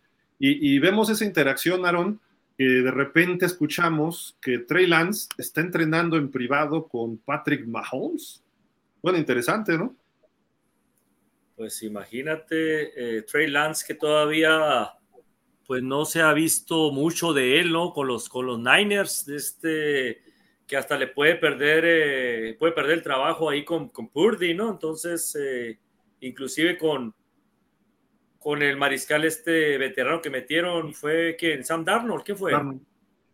Sam Darnold, entonces, lo que parecía para Trey Lance eh, la primera ronda que iba a ser el futuro de, Niners, pues, pues se cayó, desgraciadamente se cayó por la cuestión de, su lesión ¿no? que tuvo eh, en, la temporada esta pues pasada, ¿no? Entonces se le dieron la oportunidad al Mr. Relevante Purdy que, que lo hizo excelentemente bien, entonces está pues a casi nada, ¿no? De, de probablemente hacer un trade eh, San Francisco por Trey Lance, ¿no? Con otro equipo. Entonces, eh, pues aquí está entrenando con, pues con el mejor mariscal hasta ahorita, ¿no? En toda la liga, ¿no? Que es Pat Mahomes. Entonces, pues qué más que, que, estar con él y escuchar sus consejos y todo, que, que aunque está muy chamaquito todavía también eh, Patrick Mahomes, pero pues no hay que, no hay que perder ahí el hilo con, con Mahomes de que ya ha llegado eh, a varios eh, playoffs y ya ganó dos Super Bowl, perdió uno, pero ya, ya lleva tres Super Bowls eh, en su cinturón, ¿no? Entonces, pues es importante para Trey Lance a lo mejor esta, estas prácticas que ha estado haciendo con, con Pat Mahomes, ¿no? Sí, de acuerdo. Y fíjate un dato curioso. Tom Brady el año pasado lanzó a sus 45 años en toda la temporada con los Bucaneros 799 pases. Estuvo a uno de los 800 y de por sí es récord del NFL. Y en toda su carrera, Trey Lance, desde high school, colegial y ahora en la NFL, ha tirado él 798 pases en total. En 17 juegos, Tom Brady tiró más que todos los que ha tirado Trey Lance en su vida, en su vida competitiva de high school en adelante, ¿no? Entonces, eh, pues qué bueno, algo él sabe que tiene que entrenar con alguien como Mahomes para que le dé tips de qué poder hacer con los 49ers, que es una, es una potencia los Niners ahorita, que le falta coreback para ser campeón. Y Trey Lance, si no lo es él, a lo mejor Sam Darnold le dice, quítate que ahí te voy. Yo creo que ya siente pasos Trey Lance, ¿no, Dani? Ahí con, con Darnold, ¿no? Sí, pues es que, eh, pues vaya, eh, Trey Lance es eh, un buen coreback, pero este, de alguna manera la falta de, de, juego, la falta de estar activo en un nivel competitivo eh, relevante, pues se ha, se ha notado, ¿no? Y si a eso le agregamos que la conferencia en la que él estuvo, estuvo detenida por la pandemia, pues peor tantito, el pobre chavo, creo que con trabajo se ha jugado este, 20 partidos entre high school, eh, perdón, entre college y, y NFL, eh, pues así como, como puedes esperar de este que sea un jugador exitoso. Y, me parece que los Niners sí se deschavetaron cuando eh, lo seleccionan en tercera, en tercero pick global. Ahorita se han de estar dando de topes, ¿por qué no agarré a Justin Fields? Entre ellos y los Jets, ¿no? Sí, claro. Y hablando de corebacks jovencitos, eh, pues hay un podcast que hace Big Ben, el famoso Ben Roethlisberger, eh, coreback de los Steelers, dos veces campeón de Super Bowl, perdió otro, que además dieron una batalla fenomenal los Steelers ante Green Bay. Eh, pues en un podcast él declara que se ha considerado un crítico de Kenny Pickett, del nuevo coreback de los Steelers. y ha dicho que no, que es muy malo, lo criticó mucho la temporada pasada y él dice en este Footballing, se llama su, podcast, que yo creo que lo hace ahí en su casa, porque se ve que están como en la cocina, en una barra, y atrás se ve sala, comedor, etcétera. Ha llevado a Bill Cower, ha llevado a Mike Tomlin, creo que ha habido otros jugadores como Polamalu ahí en su casa, y llevó a Kenny Pickett. Y él dijo, este, pues yo quizá me sentía celoso de, de Pickett, ¿no? porque creo que todavía podría jugar y cuando lo vi que llegó, creo que como que no quieres que te sustituyan y etcétera, ¿no? Siento que se justificó, ¿no? Y no sé si sea en Pittsburgh una tradición tirarle mala onda al que viene, porque Chuck Noll y Terry Bradshaw se pelearon a morir mucho tiempo. Terry Bradshaw le tiró muy mala onda a Ben Roethlisberger mucho tiempo. Y ahora Ben Roethlisberger dice, pues lo paso al que sigue, ¿no? A Kenny Pickett. Eh, a lo mejor es parte de su motivación, a lo mejor es parte de su estilo, a lo mejor eso le dicen a los veteranos, ¿no? Pícale la cresta para que saque, saque el, este, pues... El foie. El foie. ¿No? Entonces, no sé, digo, este, Alex creo que eso no le va a caer muy bien porque pues, Pittsburgh es eterno rival de los Ravens, ¿no? Pero eh, pues, es más, Pickett les hizo un pase de touchdown para ganarle a los Ravens, ¿no? Con Najee Harris en un juego la temporada pasada. Sí, sí, lo hizo. Pero bueno, tú, lo dijiste y los celos hasta cierto punto siempre pueden estar ahí. O, bueno, a lo mejor, eh, como dices, es lo de la fórmula que utilizan ahí en Pittsburgh para para motivar al, jugador y picarlo y que saque todo lo que tiene, pero pues eso siempre se ha visto. No sé si recuerden, no recuerdo en qué año fue, pero cuando Drew Brees eh, se coronó como el coreback con más yardas aéreas, que se, que se lo quitó a, Peyton Manning, que hizo un, tweet eh, Peyton Manning diciendo que, bueno, pero ese es un récord que no, te que no deja nada. Entonces, Drew Brees no, no, no tiene ningún mérito. Este, pero pues bueno, pues era un título que tenía y pues, se, lo, se lo quitaron. Y tarde que temprano sabes que va a llegar alguien que va a superar lo que tú ya hiciste. Hiciste tu historia y bueno, pues ya ahora le toca al otro hacer la suya y si le toca superar lo que tú hiciste, pues ya, ya no puedes hacer nada. Buen, buen dato, ¿eh? lo de Peyton Manning, esos, pues así, así pasa, ¿no? Y mi estimado Aarón, este cuate es novato, pero pues, se ve más viejo que Brady, ¿no? Stetson Bennett es el coreback de los Rams, eh, viene de Georgia, pues fue campeón, bicampeón, de hecho, ¿no? Este, Dani. Sí, así es, eh, bicampeón con los Bulldogs. Pero se, ve muy traqueteado, ¿no, Aaron? Para ser novato. Ya tiene los 26, una cosa así, ¿no? Sí, pero con 26 años verse así. Es la foto, ¿no? Quiero pensar que es la foto de, de la forma, no creo que tenga vejez prematura, ¿no? El, muchacho, ¿no? Se ve más viejo que yo. pues, más o menos, se ven de la misma edad. Tiene un poco más de cabello que yo, pero... Y, se me hizo interesante la foto, ¿no? Porque sí se ve ya muy maduro este chavo, ¿no? Y eh, muchos decían que podría ser un pick de primera ronda, otros lo echaban a la sexta, séptima, y creo que fue hasta no reclut. No sí lo tomaron en el draft, ¿no? Los, los Rams, me parece. En la cuarta, creo, lo tomaron. Y creo que le puede ir bien con Sean McVay, ¿eh? Sí, sí, sí, creo que sí. Eh, es un, equipo eh, que en estos momentos no estaba urgido de coreback, pero eh, entiende que, pues, Matthew Stafford ya está más, más que nada de salida. Este, y pues seguramente se están también preparando de cara al futuro. El problema es que eh, la curva de aprendizaje de Stenson Bennett tiene que ser mucho más acelerada porque, pues generalmente un jugador a sus 25, eh, 26, eh, hasta los 28 pues, está como en su prime, ¿no? Ya después empieza poco a poco la, decadencia. Entonces, pues prácticamente su prime va a ser en su, en su contrato de novato casi es de la edad de Mahomes, creo, ¿eh? O sea, creo que Mahomes le lleva un año nada más y Mahomes ya lleva, como dijo Aaron, tres Super Bowls y este cuate apenas va llegando al NFL. Tuvo ahí un escandalito en una calle, pues se puso medio, se le subieron las copas y se puso al tiro con la policía, lo detuvieron, en fin, y eso también le restó bonos en el draft, pero en fin, digo, eh, pues ahí vamos a ver, se, me hizo, se me hizo un dato interesante de los Rams que creo que le está apostando Sean McVay a que sea el coreback a futuro de los Rams ahora que pues, está por a ver cuánto les dura, ¿no? Sí, también. Y la otra opción es que dicen que los Rams van a hacer tanking por Caleb Williams, ¿no? El coreback de USC, que pudiera hacer que los Rams se vengan abajo, por eso se han desbaratado, han jalado muchos picks del draft y que traten de irse lo más abajo en el, en el draft, ¿no? Pero todavía tienen algunos jugadores talentosos que les van a sacar partidos y no creo que se vayan hasta el fondo los Rams. Eh, entonces, para irse por un Caleb Williams no va a ser tan fácil para ellos. Quizás sea más fácil para un equipo como Houston que termine muy mal o como, eh, pues a lo mejor, no sé, que, creo que es, y es una pregunta que les hago.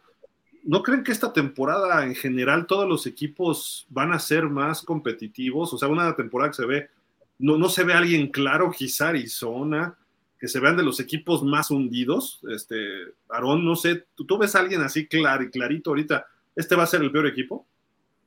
Híjole, es que para mí está entre Tejanos, los Colts, puede ser, bueno, ahora Colts pues agarró un buen mariscal, pero, pero pues no deja de ser un novato y va, va a aprender en la primera temporada. Este, bien dijiste, a los Cardenales de Arizona pudiera ser un equipo que si hacen un trade, si se les va eh, Hopkins, eh, pues más daño le va a hacer a la ofensiva. Entonces, eh, si a mí me preguntas, yo pienso que los Cardenales pudieran ser la opción más viable que se queden con el, con el pick número uno. Y a mí sí me... convencido? O sea, la pregunta es, si estás convencido de que van a ser ellos. No, no, no, no, no estoy convencido. Va a estar parejón. Esta, esta temporada va a estar, la verdad, ya ves que los Osos de Chicago ya se armaron muy bien ahora, con tanto dinero que tenían para comprar, eh, selecciones eh, buenas, eh, los Leones, un equipo competitivo, Jaguares, o sea, esta temporada va a estar muy atractiva, la verdad, no va a haber un equipo así débil, débil, que digas tú, ah, nos vamos a enfrentar y es pan comido, ¿no? Porque hasta los Tejanos te pueden dar la sorpresa, ¿no? Quizá el peorcito sean los Ravens, ¿no? no. ¿O no, Alex? Mira, hasta te muteas para. Ah, pensé que ya lo había, que ya lo había quitado. Este, pues, ¿qué te diré, Gil? Mira, yo también creo lo, lo, mismo que Aarón, que si tuviera que escoger uno, yo me iría también por los Cardenales, pero tampoco es asegurado. Tampoco es asegurado porque pinta para ser muy, muy pareja la, la, liga este, este próximo año, esta próxima temporada. Entonces, está difícil poner tanto al que sería el equipo más competitivo y, el que sería el menos. Entonces, viene, viene demasiado parejo ahora. Los equipos más débiles han estado reclutando lo que, lo que necesitan y parecen estarse armando de una forma demasiado interesante. Entonces, no, no hay por dónde irle a, nadie, ni, para ser el, más débil, ni para ser el más fuerte. Yo, sé cuál dice Dani que es el más débil, los titanes. Pues por lo menos de la división sí, no sé si vayan a ser el más débil de, toda la liga. Eh, yo creo, híjole, eh, no, yo, yo sigo pensando que eh, que, Arizona va a terminar con el pick 1. Ojalá. Debe ser, eso indica, ¿no? Y dependerá de que Kyler Murray ya dé ese brinco también, ¿no? Que no, no lo hemos visto. Pero en fin, digo, eso ya lo estaremos viendo en la temporada, pero sí, justo salió el tema. Y, eh, vámonos a algunos números, ¿les parece? Este, y algunas rankings rápido antes de leer comentarios. Eh, salieron estas estadísticas estos jerseys son de los más vendidos en la NFL, es del 2 al 10. En el 10 está Bryce Young, el novato de Carolina. En el 9 está Micah Parsons, ahí tu Micah Parsons de toda la vida, Aaron. Eh, Justin Jefferson de los vikingos. Luego viene Jordan Love de los Packers, Travis Kelsey, Josh Allen. Y aparece uno de los Ravens, mi estimado Alex, Odell Beckham Jr. Beckham. Patrick Mahomes, Jalen Hurts, y ahorita les decimos el uno, o les pregunto, ¿ustedes saben cuál será el número uno? ¿Y qué opinan de estos? Este, vamos contigo primero, Aaron. Eh, pues aquí, ¿quién sería el número uno la temporada que viene? ¿Qué, qué jersey sería la más vendida? ¿Te sorprende ver a Parsons ahí? Eh, sí, tan lejos, sí. O sea, ¿crees que debería más arriba? Yo pensaría que por ser el equipo más popular, eh, sería a lo mejor en, en un top 5, ¿no? Pudiera estar eh, Micah Parsons por, por, el, por, lo, por, el, por el jugador que es, ¿no? Y, y, por el equipo donde está, pues sobre todo. Este, pensaría que debería estar eh, no en el 9, sino en un top 5, ¿no? De las, de las jerseys. Pero está complicado. Yo sigo pensando que la jersey más vendida, pues tendría que ser la de la de Pat Mahomes, ¿no? Creo, creo que todavía debe estar en la número uno, todavía arriba de Jalen Hurts, ¿no? Yo no creo que Filadelfia eh, vaya a hacer lo que hizo la temporada pasada, la verdad. No creo que ni siquiera llegue a final de conferencia. La verdad, no, así lo veo yo. Pero creo que Mahomes todavía va a, ser, va a seguir siendo el número uno, ¿no? En las jerseys eh, la temporada hasta que viene, ¿no? Dani, ¿será Trevor Lawrence el número uno o será Tua?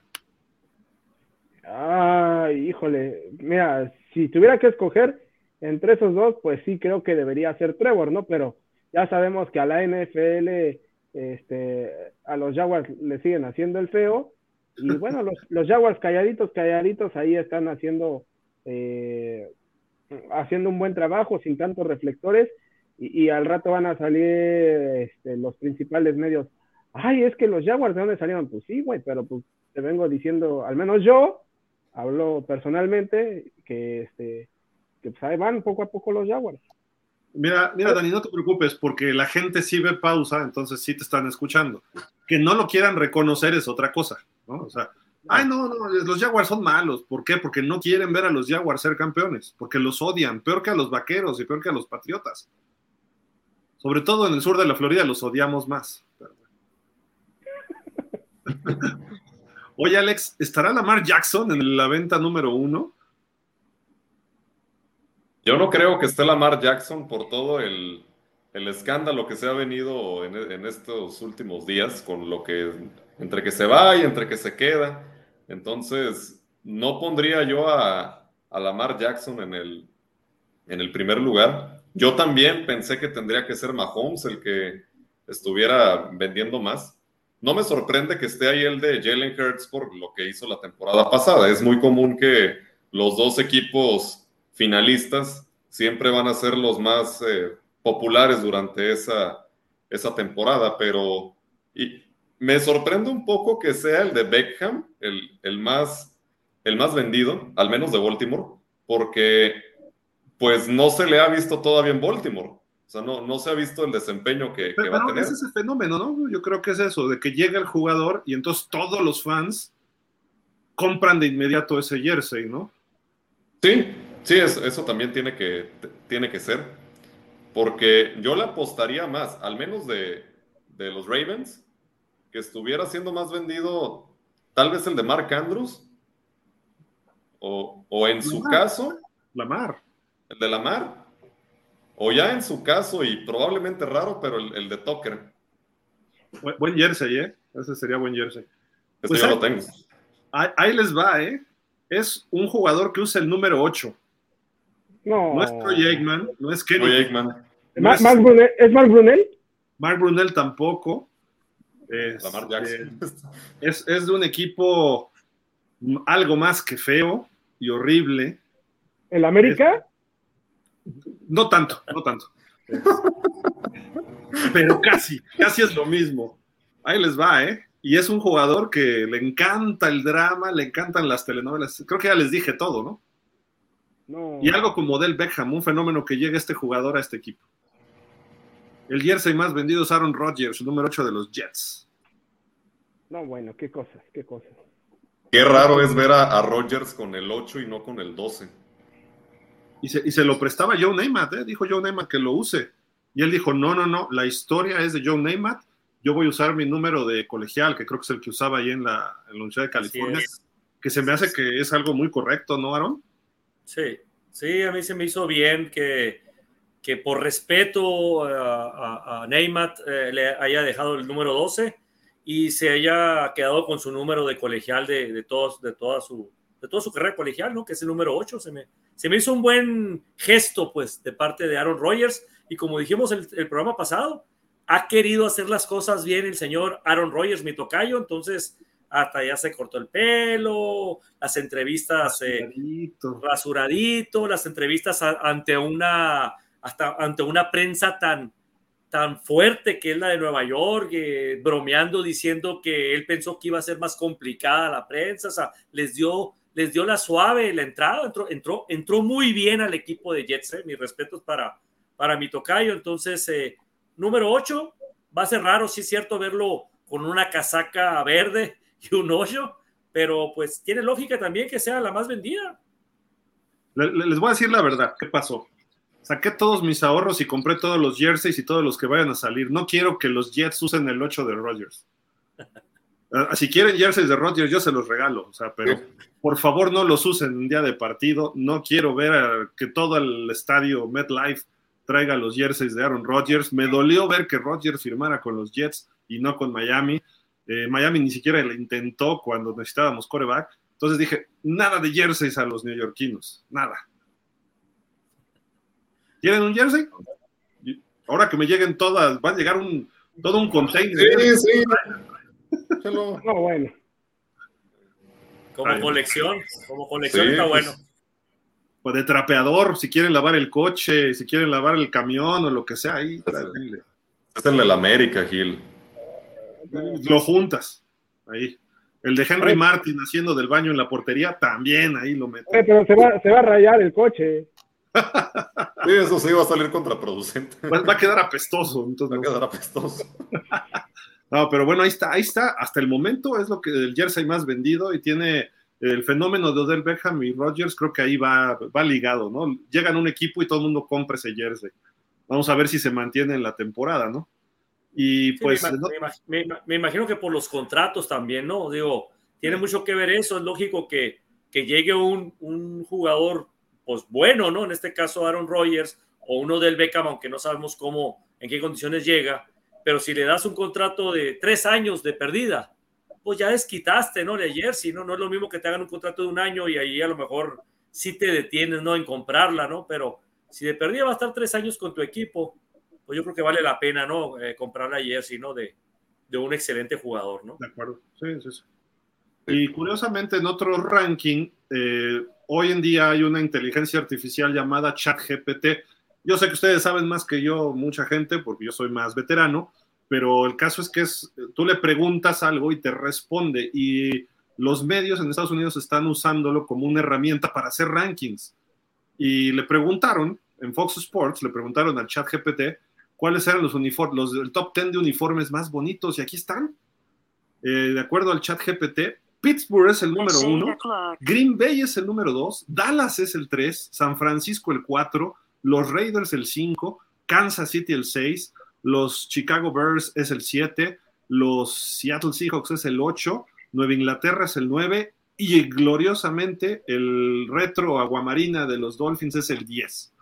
No sé si se quedó alguien fuera, creo que los Santos es muy bonito, eh, los Ravens no aparecen, Alex, los Jaguars no aparecen, Dani, pero en general creo que tiene sentido estos uniformes, ¿no? En, general, a lo mejor habrá alguno que sobre por ahí, pero escucho sus opiniones. Este, Dani, si quieres empecemos contigo ahora.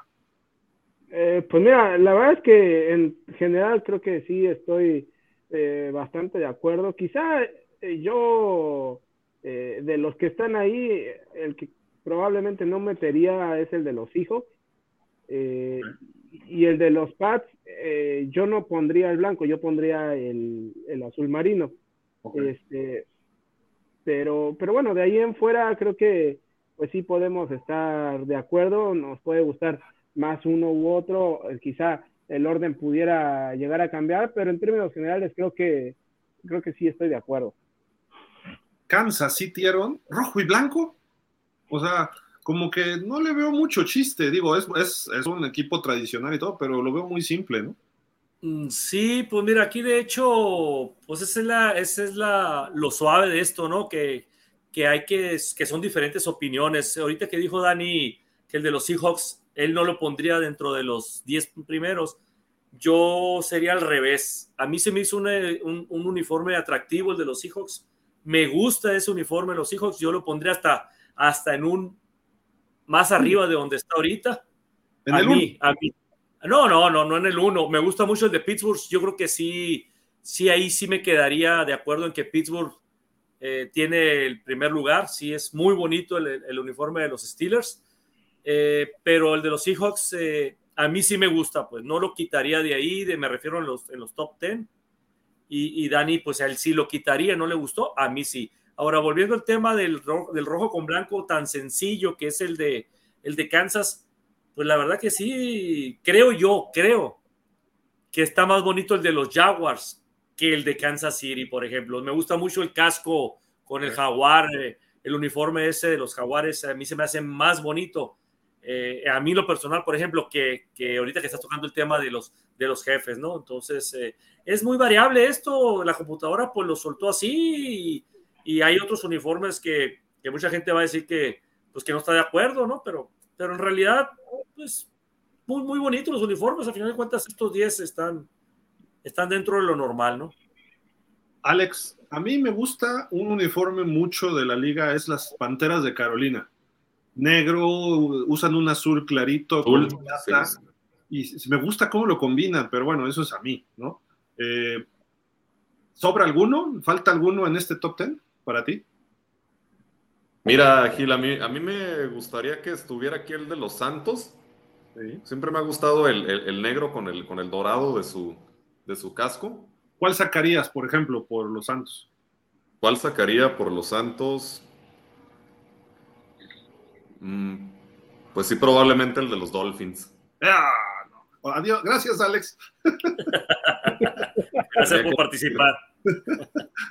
¿Qué, otro ves que falte? También me gusta cómo luce el, de los Bills. El, uniforme azul de los Bills, me gusta cómo se ve.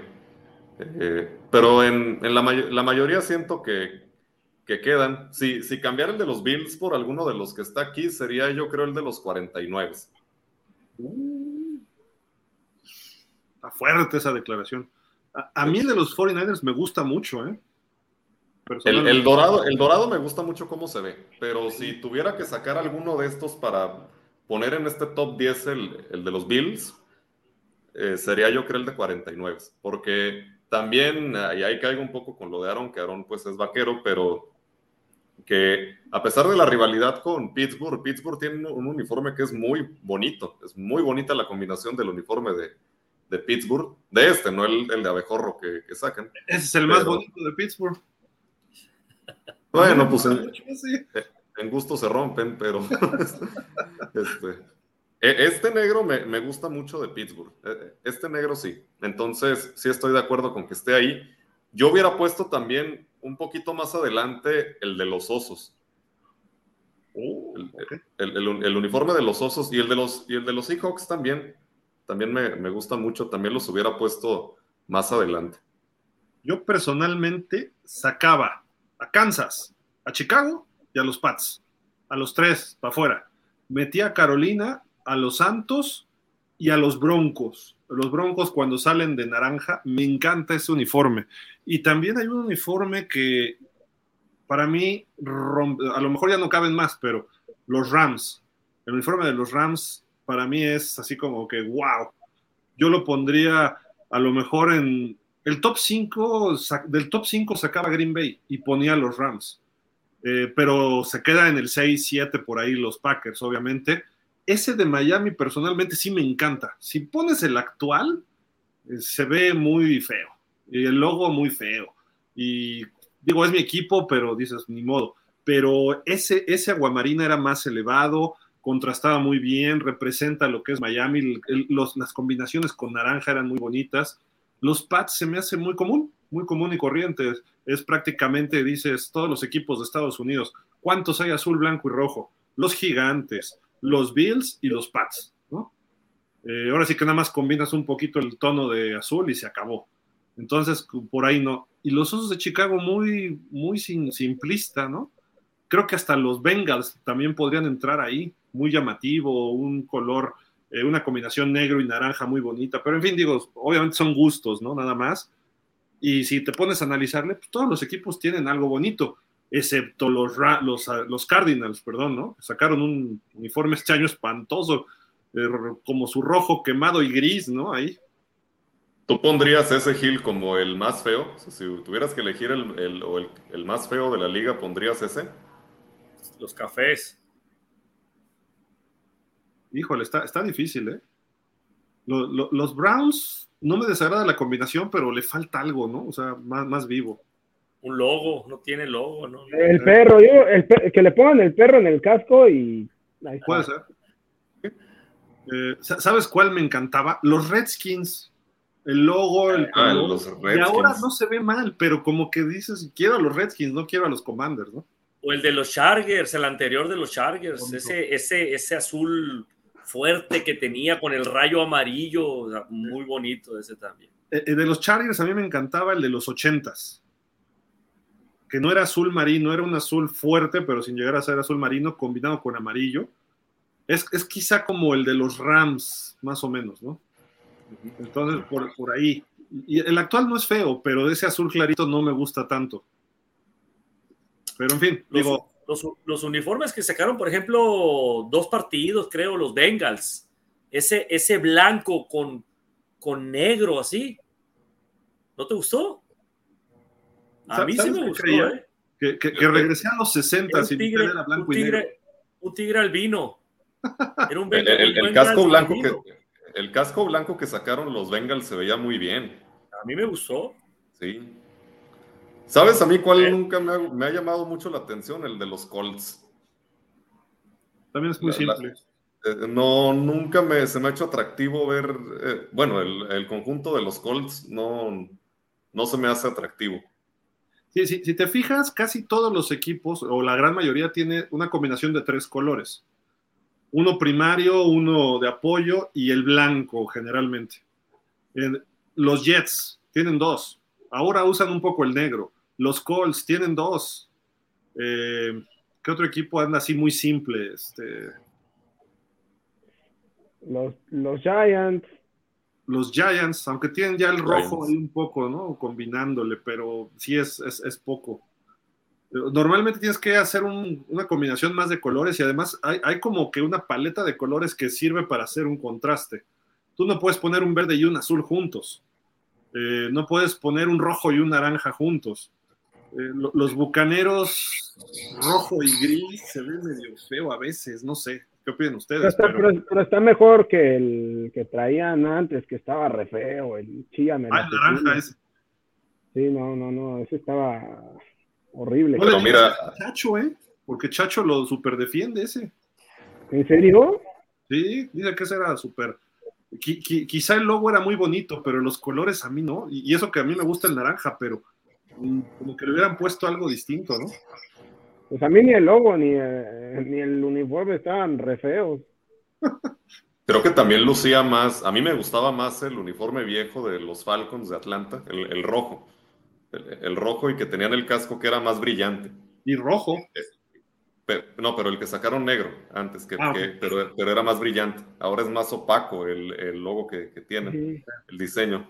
Y, el negro que tienen no se me hace que luzca, aunque me gustan mucho los uniformes negros, pero no se me hace que luzca en, los Falcons. El de los Ravens no es feo, pero luego ponen morado con negro y se pierde un poco, porque se ve medio oscuro. Me gusta más en ese sentido un poco a veces lo que combinan los vikingos, porque meten amarillo, amarillo chillón y blanco, ¿no? Los, los Ravens ponen algo de dorado por ahí, más o menos, pero no, no me desagrada, pero sí se ve muy como que muy seco. Como que tienes que darle algo de vivacidad, pero en fin, digo, son.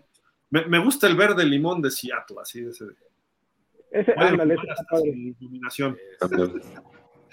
Apagas las luces, pones a Seattle contra Denver, el naranja, con 13 verde limón, y estás viendo el juego bien. Oye, le pones nada más unas, unas manchitas fosforescentes al este al, ¿cómo se llama? Al balón y ya está, tapadas las luces. Y pueden jugar, ¿eh? Sin bronca. Pues ahí está, ChatGPT dijo esos, esos uniformes. Pittsburgh salió como el número uno, increíble, pero eh, es un uniforme bonito. Y pues hablando de ratings y de la reunión de dueños, salieron también datos del Super Bowl a nivel internacional, los ratings, el Super Bowl en números, y México tuvo 20.7 millones de televidentes, sumado en todas las televisoras que se transmitieron. Eh, fue el país con mayor número de, televidentes del Super Bowl pasado, eh, un 10% más del año anterior. Esto significa que habrán dado como por los 18, 19 en el Super Bowl 56. Este llegó a los 20.7. Eh, Canadá era el más cercano con 17.3, que también mejoró. Y Brasil, que mejoró 19%, pero ahí sí están muy abajo, 2.5 milloncitos nada más de televidentes. Está creciendo el americano en Brasil y tan es así que hay un equipo que va a hacer su marketing ahí y son los Delfines de Miami. Vamos a ver si la NFL tiene contemplado algún juego ahí, no sé si a mediano o largo plazo, pero la NFL va a hacer partidos en Brasil. Eh, del lado derecho está en redes sociales, hubo 14.5 millones de, de, interacciones en redes sociales a nivel internacional, lo cual es muy bueno. Esto es mm, todo menos Estados Unidos, ¿eh?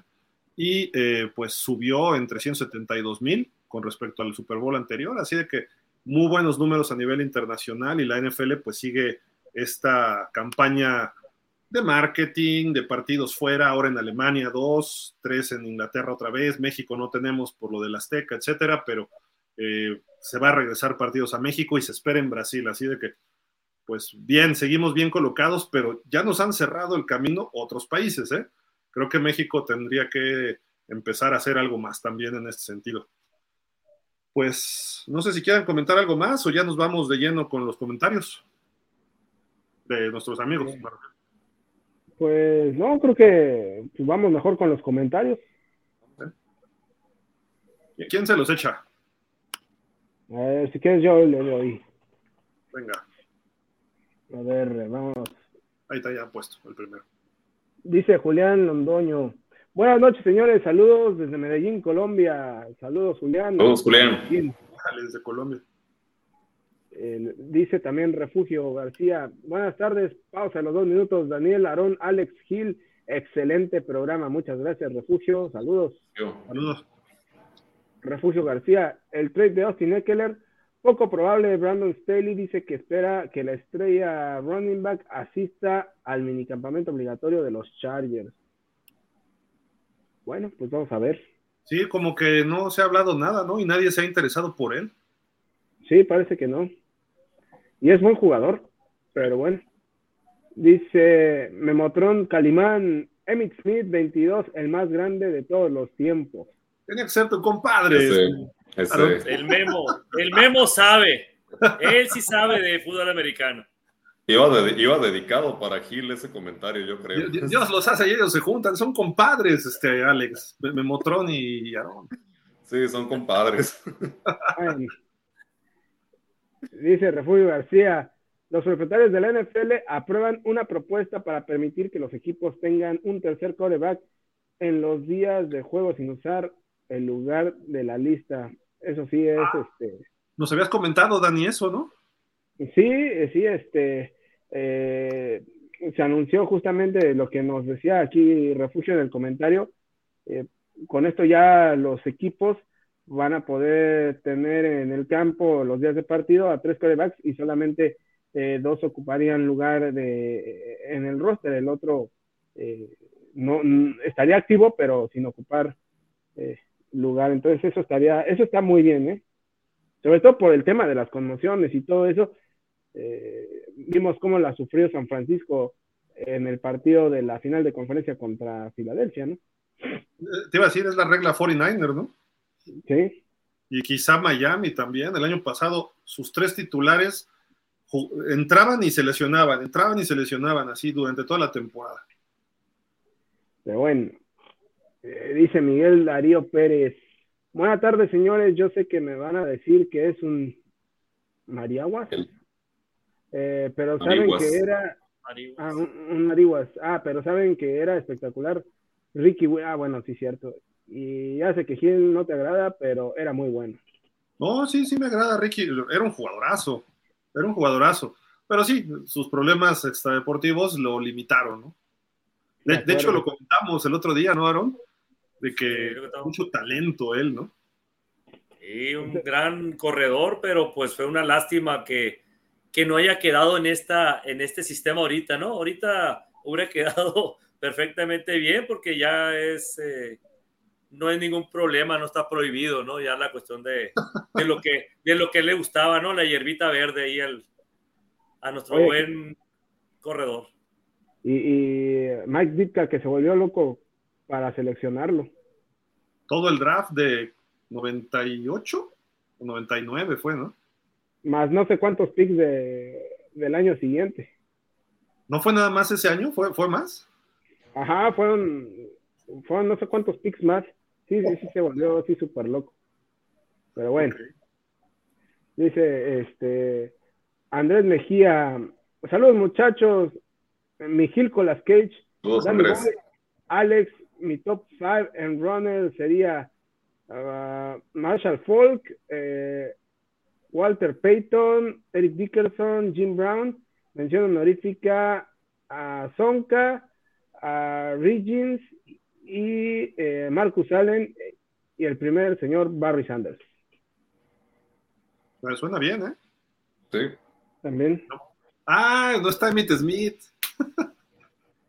Oye, ahí le faltó ahí Andrés, ahí al mejor de todos los tiempos. Hubo un mejor corredor de los Cowboys que Emmitt Smith. Tony Dorset. Tony Dorset. Dorset. Sí, Tony Dorset. Nah. Fue bueno, pero sigue siendo Emmitt Smith el, el Goat de los corredores. Goat.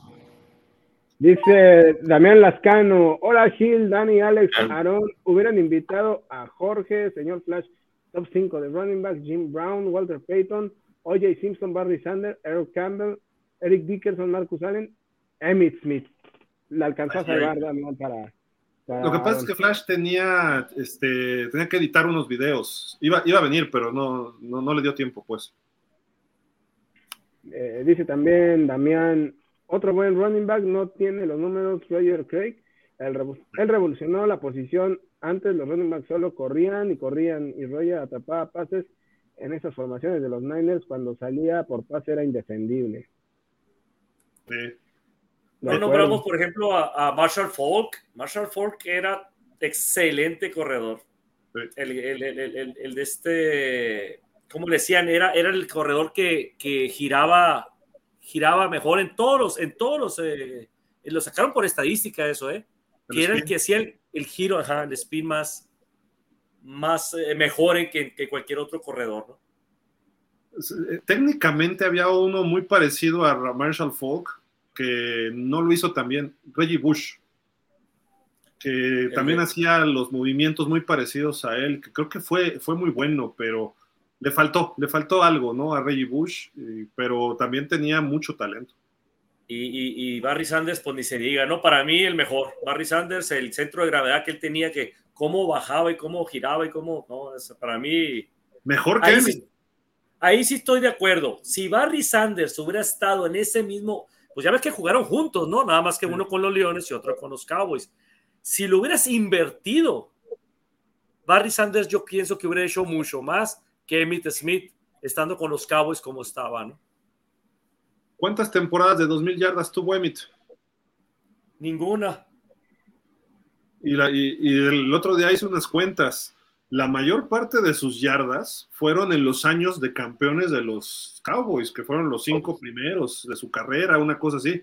Después, su productividad empezó a, no fue mala, tuvo buenos años, pero no era lo mismo de lo que el Emmitt Smith de antes.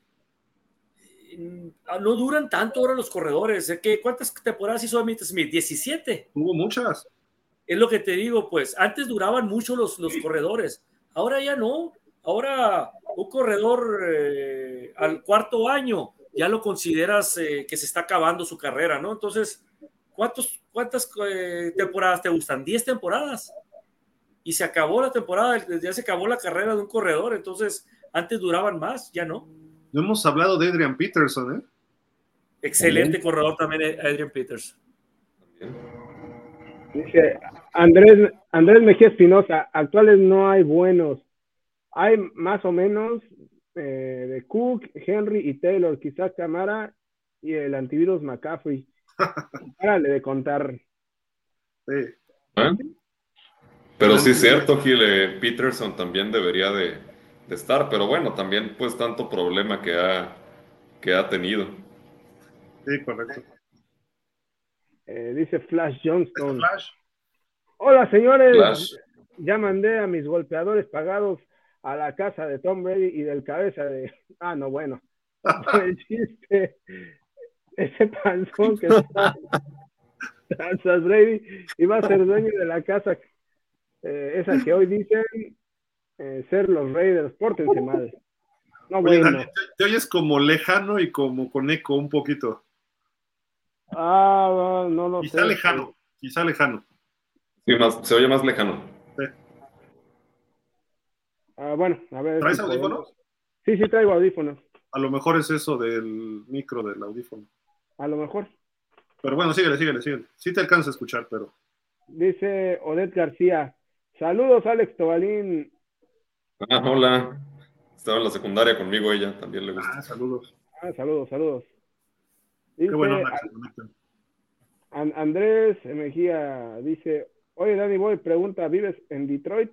Eh, vivo en la zona de Detroit, este, pero no precisamente en, en la ciudad. Vivo en un poblado que se llama Farmington Hills, que está como a unos 20, 25 minutos de Detroit. Eh, dice también, si es así, ¿por qué irle a los Jaguars y no a los Lions? Buen punto, ¿eh? Buen punto. Porque, bueno, esta historia yo ya la he dicho varias ocasiones, pero te la voy a contar. Eh, cuando yo empecé a ver la NFL ya, digamos, a conciencia, que fue por ahí eh, de cuando yo tenía más o menos unos eh, 8 o 10 años, como 10 años más o menos, eh, coincidió justamente con la época en la que llegaron a la liga tanto los Jaguars como, como los Panthers. Y este, pues bueno, yo no quería irle a un equipo que ya estuviera, digamos, eh, consolidado de los tradicionales de la NFL, eh, curiosamente los Jaguars y, las Panteras empiezan a tener eh, buenas temporadas, pero yo me acuerdo mucho que eh, un día estaba yo viendo la tele y empezó un partido de los Jaguars, el partido aquel que le ganan en el juego divisional a los Broncos de John Elway en, en Denver justamente, con una gran actuación de Jimmy Smith y de Mark Brunel. Y bueno, a partir de ahí fue que decidí empezar a irle a los Jaguars. Eh, ese año llegan hasta la final de la, de la, conferencia americana, que pierden contra los Pats. Tres años después vuelven a llegar a la final de la conferencia, eh, la pierden con, con, Tennessee y eh, bueno, después tienen algunos años en los que llegan constantemente a, a playoffs, pero ya no, ya no a la final de conferencia eh, y ya más hacia la mitad de, de la década de los 2000 y, y bueno, hasta hace algunos años eh, fue, fueron unos años bastante difíciles para, para, la afición de los Jaguars. Llega el Oasis del 2017, vuelven a llegar a la final de conferencia, eh, la vuelven a perder contra los Pats, eh, vuelve a haber otros años de pesadilla y bueno, ahorita parece que ya las aguas empiezan a, a, a estar otra vez eh, del lado dulce eh, para la afición de los Jaguars, ¿no? Este, con Trevor Lawrence y Doug Peterson. Los Jaguars han tenido más finales de conferencia que los Cowboys, que los Dolphins, que los Raiders del 95 para acá. De acuerdo. De acuerdo. Eh, dice Patito Bonita. Saludos, comentaristas. Isaac ah, ah, Isaac, ¿cómo estás? Saludos, saludos. Eh, dice Andrés Mejía, los Raiders creo que tendrán la selección número uno del próximo año. Órale. ¿Tú crees que no, este Aaron? No, no, no, no. Ahorita con la llegada de Tom Brady, que casi casi estamos hablando de que es un hecho. Pero no va a eh, jugar. No, no, no importa, pero ahí va, a haber algunos cambios en decisiones. Creo yo que, que ya no está Derek Carr, pero el, el el mariscal que está ahorita, pues casi casi lo, Sí, pues es lo, es lo, mismo, ¿no? A final de cuentas, ese cambio tampoco nunca lo, lo entendí, pero creo que con Davante Adams y, como se reforzó los Raiders, no, no tienen por qué quedar en, en el último lugar, ¿no? De, de, la temporada. ¿no? También. Sí, tener al, al, al, corredor este, al mejor corredor, ¿no? Que fue el año pasado, ¿no? Jacobs, entonces, eh, Josh Jacobs. Entonces, Crosby la defensa también, que puede Crosby, de este. No, no, no, de este, no, no, no, no le veo yo por dónde los Raiders vayan a, a quedarse con el pick número uno, ¿no? Si se descuidan, puede ser, ¿eh? O sea, si vienen lesiones o algo de esos jugadores, aguas, ¿eh? Ah, el año pasado hubo juegos que debieron de haberlo ganado. Fueron malas decisiones que se tomaron. La verdad que yo creo que fácilmente Raiders pudieron haber ganado cuatro partidos más de lo que, de lo que ganaron sin haber tenido ningún problema. Se dispararon solos en el pie. No creo que esta temporada vaya a pasar lo mismo. Bueno, dice otra vez Andrés Mejía, otros pueden ser los queseros y los pájaros rojos. Oh, Green Bay. Los pájaros rojos, sí. Green Bay. Sí, los pájaros rojos también creo, pero Green Bay no, no lo veo. No, no lo veo Green Bay no.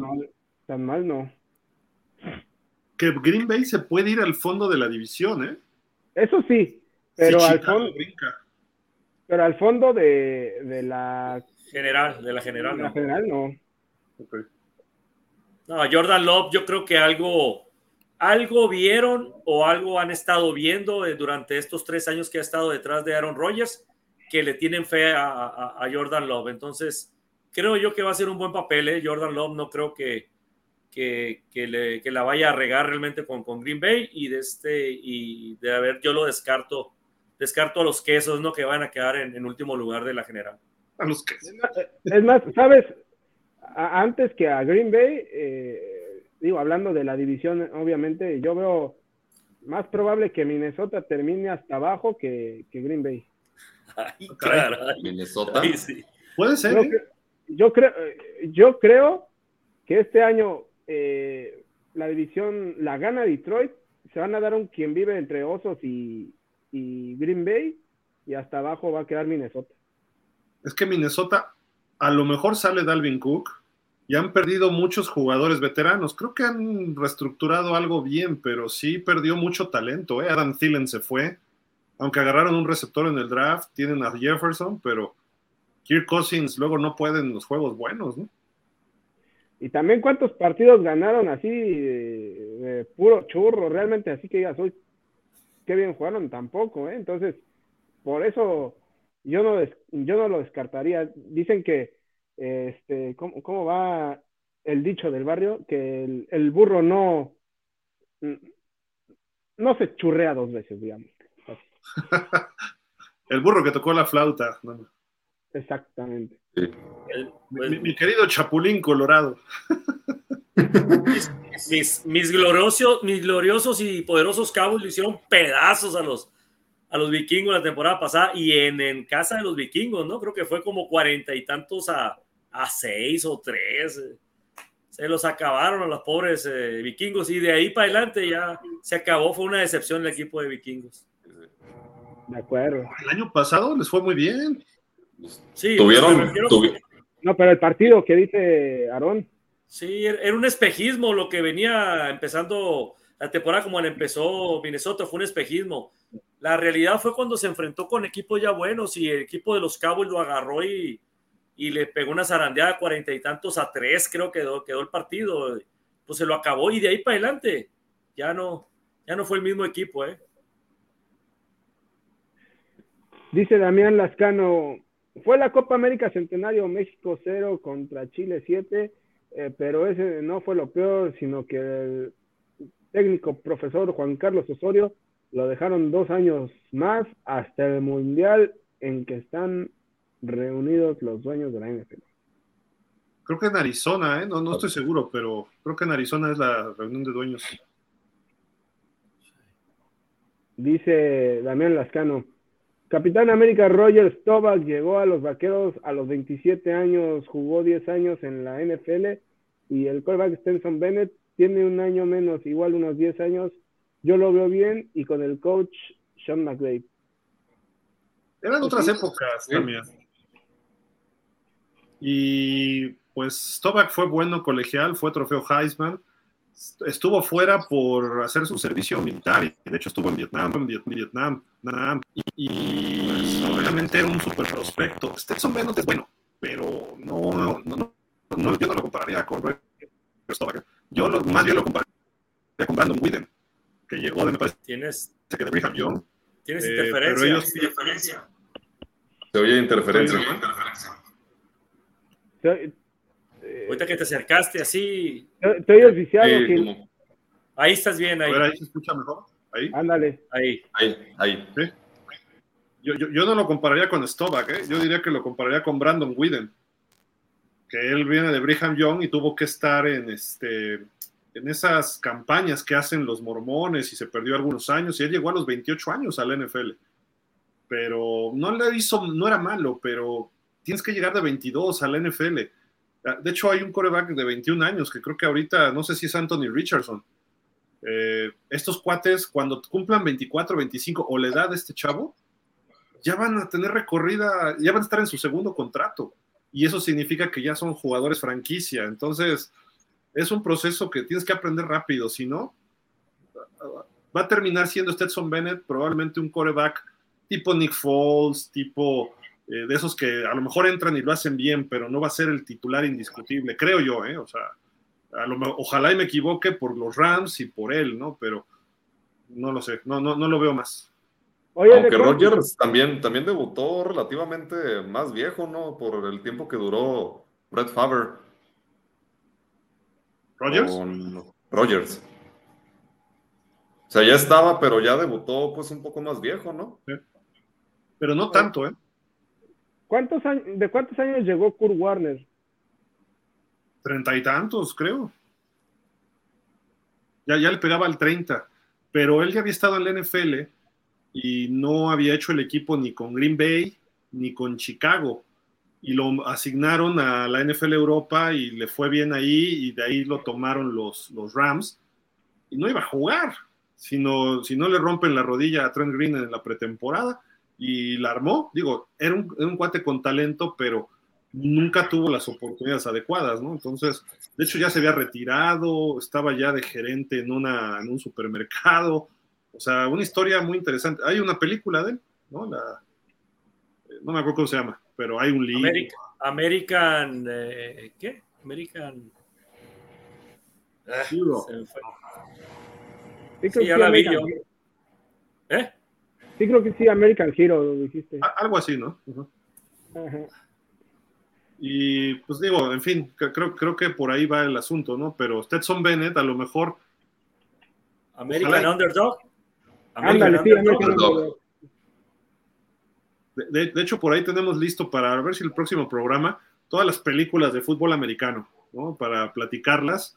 Y este, hay muchísimas, algunas del NFL, otras de otros niveles, ya, ya se las presentaremos.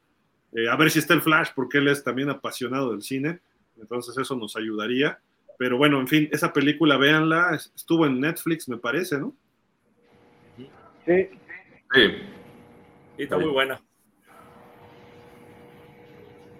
Y dice también Andrés Mejía, eh, para uniformes el dorado y el negro de Nueva Orleans, el púrpura de Minnesota y el negro y plata de los Raiders. Lástima que ya no existan los pieles rojas. Muy bonito hasta el logo. Sí. Y era clásico el de los pieles rojas. De acuerdo.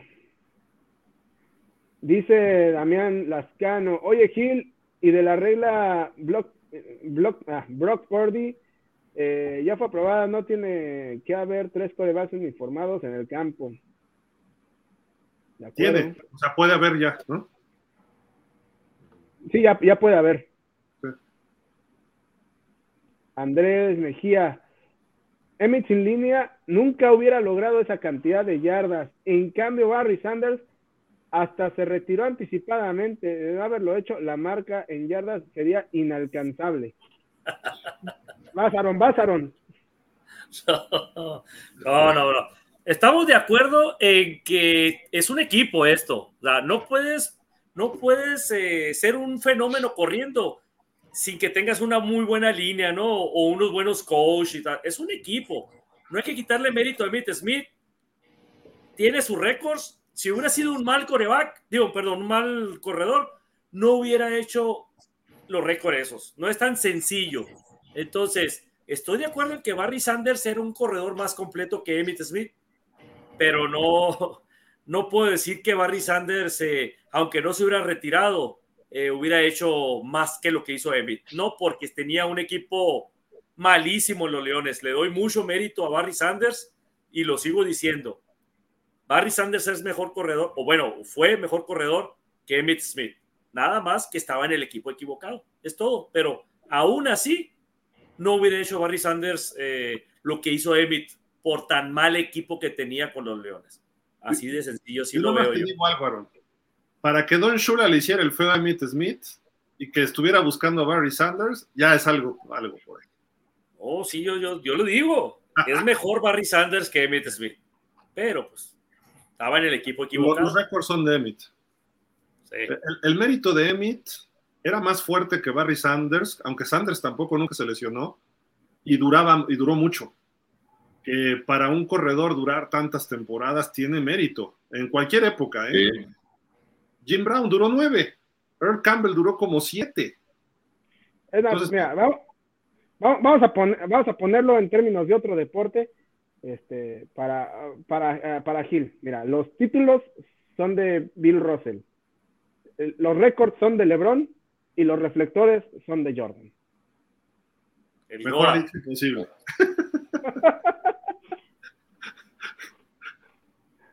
este, dice Andrés Mejía, eh, exacto, Miguel, coincido contigo. El buen Antonio rifó más. Antonio. Antonio. Antonio. Es lo que estoy tratando de acordarme cuál Antonio que, Tony Dorset, yo creo que dijo. Ah, ya, sí, a lo mejor sí. Ah, ah. Tony. Yo creo. Sí. Refugio García. Cameron Wolf informa que el linebacker Andrew Van Ginkel jugará más como linebacker interno eh, que externo esta temporada. Eh, es que él juega por fuera en Miami y ahora con Big Fan yo, qué bueno que lucen en medio, pero él era muy bueno presionando al coreback, a ver cómo, cómo lo, lo manejan este año.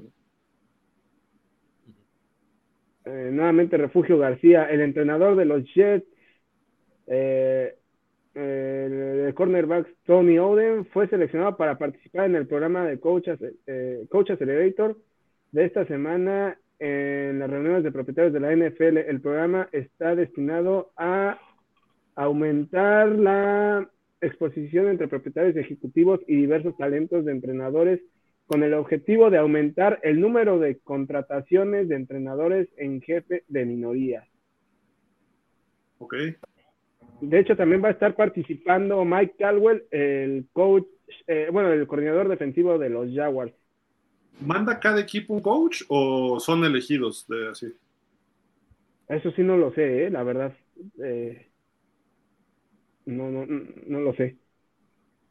Pero Dice, está bueno ese programa, ¿eh? Sí, sí, sí, sí.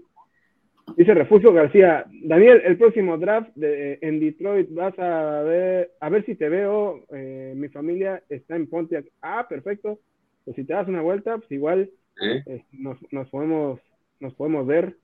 Pontiac está aquí como a unos 35 minutos de donde Ahí jugaban los Leones antes, en el Silverdome. Era el Pontiac Silverdome y también ahí jugaban, no sé si ahí es Auburn Hills, este, Dani. Está, está hacia Auburn Hills, Auburn Hills está un poquito más arriba de Pontiac.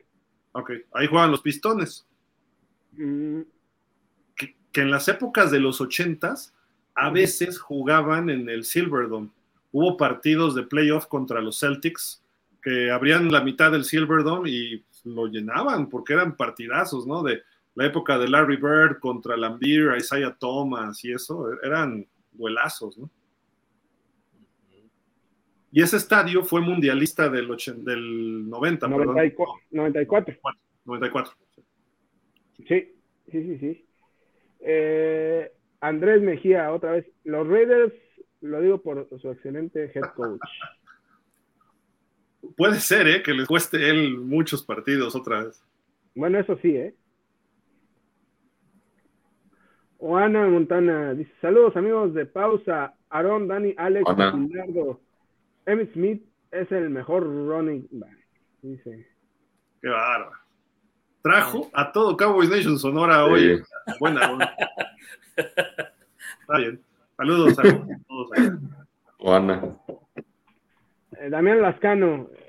Llegó a los 28 años Kurt Warner a la NFL en 1999. Esa temporada, 41 touchdowns eh, por aire y 4.353 yardas. El único quarterback eh, en ser Hall of Famer no drafteado. De, hecho fue el segundo quarterback en la historia que lanzó para más de 40 pases de touchdown. El primero fue Dan Marino y él lo hizo, Marino lo hizo 84 y 86 y este cuate lo hizo hasta el 99. Hoy lo hacen 10 quarterbacks, ¿no? Pero tuvo muchos méritos y además fue MVP de la temporada, fue MVP del Super Bowl el mismo año, algo que no ocurre frecuentemente. Entonces, tuvo un temporadón, la verdad, rompió todo la NFL ese 99 Kurt Warner con el famoso Greatest Show on Turf, ¿no? con Isaac Bruce, eh, Tori Holt. ¿Quién más estaba? As Hakim, algo así se llamaba, ¿no? Sí. Y había otro todavía, otro muy bueno. Y, y mencionamos a Marshall Falk que era el que hacía mover todo también. Entonces, era un equipazo de los Rams. ¿eh? Fenomenal, fenomenal. Y tenían buena defensiva además. Y ese Super Bowl tremendo el 2000 cuando le gané, el 99, ¿no? Creo que fue cuando, o no, ya entrando el 2000 cuando le, le ganan a los Titanes, ¿no? En la última jugada cuando se quiere estirar y, y se da la vuelta y no alcanza sí. a anotar. Karma. Fue el 2000, ¿no? El 2000, sí. Karma, Karma. Los, los Titanes ni siquiera tenían que haber estado en la final de conferencia. Fue la, robo es que la americanearon los del Jacksonville. Fue, fue, fue, un robo, fue un robo a los Bills, pero robo en despoblado. ¿Cuál robo? Fue pase adelantado, Gil. No, hombre. Oh, claro que sí. Un pase lateral perfecto. Por Dios, Dani, por, no, Dios. por Dios, por Dios.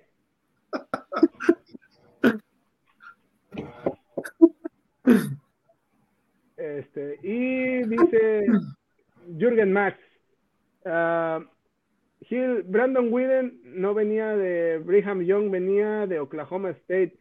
Llegó viejo al colegial porque eh, de la prepa lo draftearon los Yankees de béisbol en el 2002. Okay. Estuvo en los Dodgers y en los Royals, pero no la hizo. Llegó a Oklahoma State en el 2007 y en el 2012 fue drafteado por Cleveland a los 28 años. Gracias por la aclaración, Jürgen. Lo estoy confundiendo con otro que venía de Brigham Young, que era John Beck, que fue a Miami, pero él se perdió dos años, una cosa así nada más. Y son sus misiones que hacen los mormones.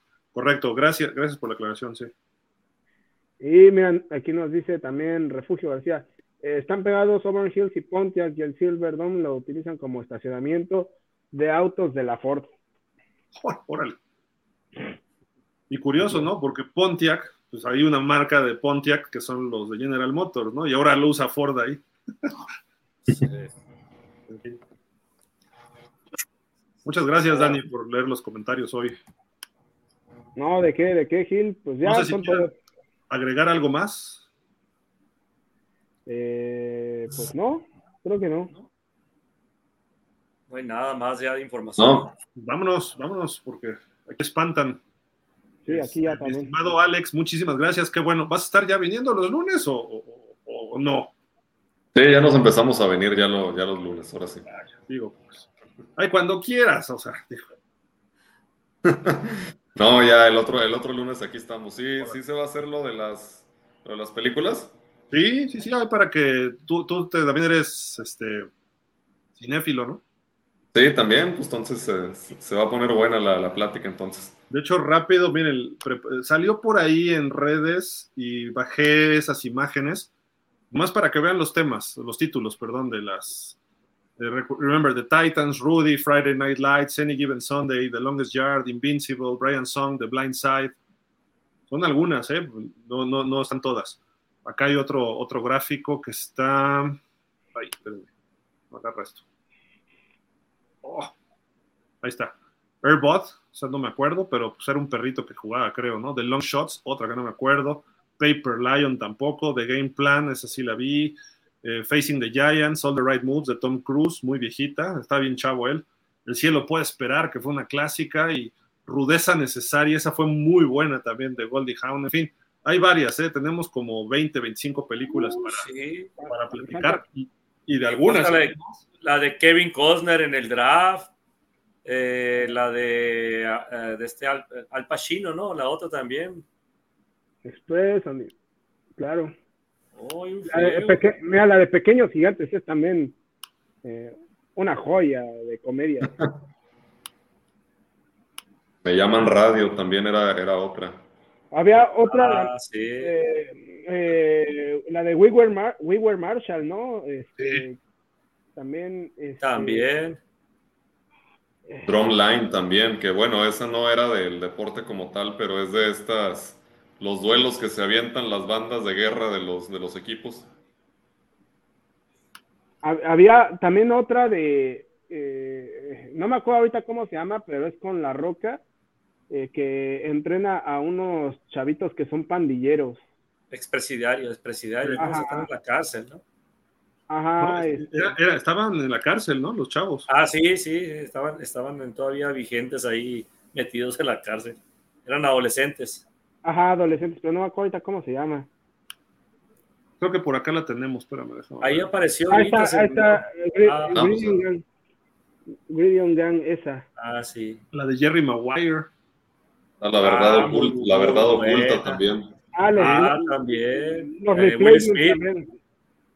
The Replacement. Ese es muy bueno. La mejor, la mejor de todas. ¿Cuál? The Replacement. Con Keanu Reeves. Replacement. Que Keanu Reeves, que andaba arriba del barco ahí, que se lo llevaron de. Buenísima película. Cómo bailan todos, la de Donna Summer. Está buenísima. Esas canciones, sí, está, está chusca, está suave. Porque chotean a muchas cosas de la NFL, ¿no? Entonces, a, a la huelga que hubo y los jugadores esquiroles. Tiene un Sí, tema muy la- interesante esa Sí, película. la del Robert De Niro y también la de. eh, no, no, perdón, es Al Pacino, Al Pacino. Y, y Ja- y Jamie Foxx, ¿no? Que, Sí. que él es el mariscal, el Jamie Foxx, que Eh, está de- con Ajá. el equipo, sí, que está con el equipo de los tiburones, ¿no? Teja- de Texas. Es un peliculón. Es- Esa la, la, produ- la dirigió produjo, no sé, yo no sé de cine, este, Alex. eh, Oliver Stone. Oliver Stone, sí. Cam- Cameron Díaz sale ahí también, ¿no? La hija de la dueña, ¿no? Es la dueña, ¿no? De- Es la dueña, sí. De- Dennis Quaid haciendo el papel de Dan Marino en sus épocas. Y Al Pacino, el de Don Shula. Porque Oliver, Ol- Ol- este Oliver Stone es fan de los Dolphins. Y por eso escogió que jugaran los Miami Sharks. Y en la película por ahí mencionan algo de los Dolphins, pero todavía existía el Orange Bowl y se supone que era su estadio. Y Cameron Díaz quería un nuevo estadio y dice, sí le dan a los Dolphins y a nosotros no nos dan apoyo. Y está, está muy, muy interesante y hablan de, pues, de las drogas, de los anabólicos. Salía Jim Brown. Jim Brown salió en esa película. Y salió el otro de los gigantes, Lawrence Taylor. Lawrence Taylor. También. Y, y salía Terrell Owens cuando todavía jugaba. O sea, todavía era jugador, pues, y sale en esa película. Y hubo varios jugadores que salen ahí. Fue, fue, fue un peliculón, ¿eh? Digo, creo que de los mejorcitos. Pero, a excepción de lo que ustedes digan, Rudy o la de We Are the Titans, como que son top para llorar, para disfrutar, para este, ver de fútbol y saber un poco, ¿no? ¿Qué dice Juana?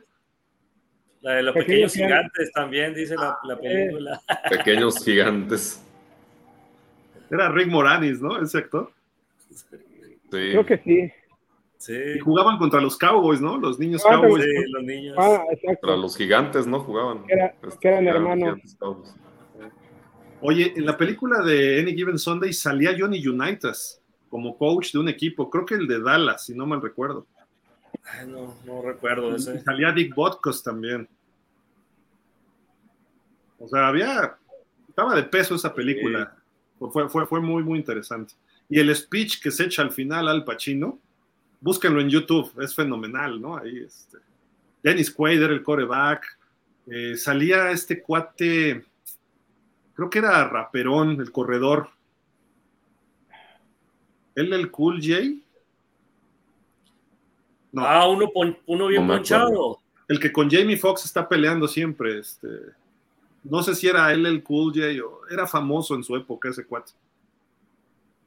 Pero en fin, Sí, digo, no platicaremos la próxima semana de películas. Sí. Podemos Pero- ir en, de cada gráfico podemos ir platicando de algunas. Muchas Remember the Titans, esa, esa sí la puedo ver, la sigo viendo y no me enfada. ¿eh? No, esa es de mis películas favoritas, Remember the Titans. Yo, la de Rudy, no, no, la, no, la, he visto. ¿No? Rudy no.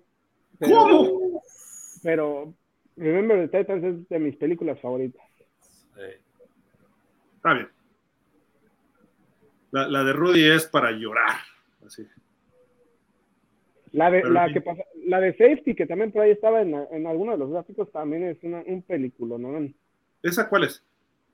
Eh, es, eh, habla de un chico de Clemson que este, pues se ve obligado a cuidar a su hermano y su y bueno el equipo lo, lo arropa eh, pero o sea a raíz de que se dan cuenta de que tiene ahí al hermano porque como es en contra de las reglas de la NCAA lo quieren dar de baja. Entonces él tiene que ir a pues, como audiencia con la NCAA y ahí, se arma todo un mitote. Pero está es muy muy buena esa también te la recomiendo. Creo que es un hecho real oído sí sí sí, eh, por ahí de los 2000 creo pasó eso. Hay, cada película de, de, hecho, por ejemplo, la gran mayoría están basadas en hechos reales, ¿no? Eh, la de Remember the Titans, creo que acaban de fallecer los dos coaches hace cuestión de los últimos cuatro o cinco años. Tanto Boone como el otro, que no me acuerdo ahorita el apellido, ¿no? O sea, sí tomaron ese hecho real. Obviamente, eh, pues armaron Hollywood, ¿no? Y, de la de Blind Side. La de Michael Orr es la misma también.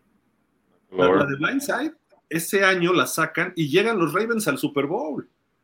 Y tuve la oportunidad de sentarme con Michael Orr y le dije, oye, ¿y tu película qué onda? Y le dije, eh, ¿es cierto eso que hasta le fracturaste al chavito en el accidente? Y se ríe y me dice, Hollywood, Hollywood. pero bueno, le dije, es cierto, y dijo, ah, algunas cosas, así nada más. y la del Adam Sandler, ¿no? ¿Cómo sacan memes, ¿no? Del Adam Sandler, ¿no? Del, la película esa de también los reclusos, ¿no? que están ahí en la cárcel. Ah, ¿Y es un remake? De la original. de, Reynolds. Ah, sí. Hubo un de, de Longest Reynolds, ajá. muy bien, que en español fue el golpe bajo. Golpe bajo. Y, vuelve a invitar a Bob Reynolds ya como viejo, ahora a Adam Sandler, ¿no? ¿Pero ¿Cómo se llamaba el, el otro, el que andaba con el, el, el, que saca muchos memes, hombre, que ahora sí vamos a meter a, al, al, al otro, hombre, al, de la película. Ah, este. El, que quería jugar de coreback. Sí, ese. Que, que, es como latino el actor, ¿no? Él. En la película ese de, de, golpe bajo, ahí sale y, y, siempre lo traen ahí en los memes, ¿no? De que ahora sí vamos a meterlo a, a que juegue este, ahora sí ya con esto ya vamos a ganar, ¿no? Con el sí, hay, este. cosas interesantes. Y, y en esa salía Michael Irving. Ah, eh, sí. Salía Bill Romano. Meget, también, ¿no? Meget, no, ¿No era el corredor eh, David Meggett? Le decían Meggett, pero no era David Meggett el que jugó con los, con los gigantes, no era. Ajá. Ajá. Pero salían otros jugadores, espérame, este, Bill Romanowski, Michael Irving. Ah, no me acuerdo ahorita el otro, pero eh, lo invitó Adam Sandler a Michael Irving y pues ya ves que hasta juegan básquet Michael Irving contra Sandler, ¿no? Sí. el Michael Irving como él solo. Pues ya, ya platicaremos de cada una, pero bueno, vámonos Alex, muchísimas gracias. Gil, pues gracias, siempre es un gusto estar aquí con ustedes, Dani, Aarón, y gracias a toda la gente de aquí de Pausa que estuvo aquí con nosotros.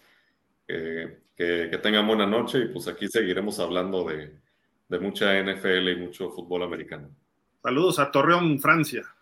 A Torreón, Francia, sí. La, ¿Cómo dicen los de Guadalajara? La capital del mundo, ¿no? Aarón, muchísimas gracias. Un saludote hasta allá, hasta Hermosillo. Gracias, gracias a ustedes. No es película, dice Los Simpson.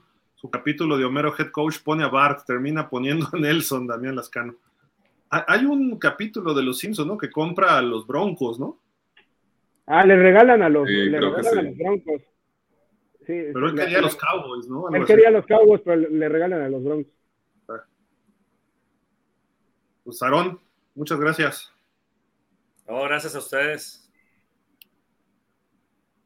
Y pues Dani, vámonos, ¿algo más? No, pues vámonos, porque aquí ya, ya me los van a ser las 11, entonces pues ya. Oh, sí, tú estás dos horas adelante. Vámonos. Muchísimas gracias a todos por los que escribieron. Estuvo muy cotorro el programa. La próxima semana creo que va a estar más. Así de que nos vemos el próximo lunes. Si hubiera algo en la semana, nos conectamos, pero pues probablemente esté muy tranquilo ahorita todo. Cuídense. Hasta la próxima. Buena tarde. Y pues nos estamos, nos estamos viendo. Hasta la próxima. Gracias a todos. Gracias. Bye.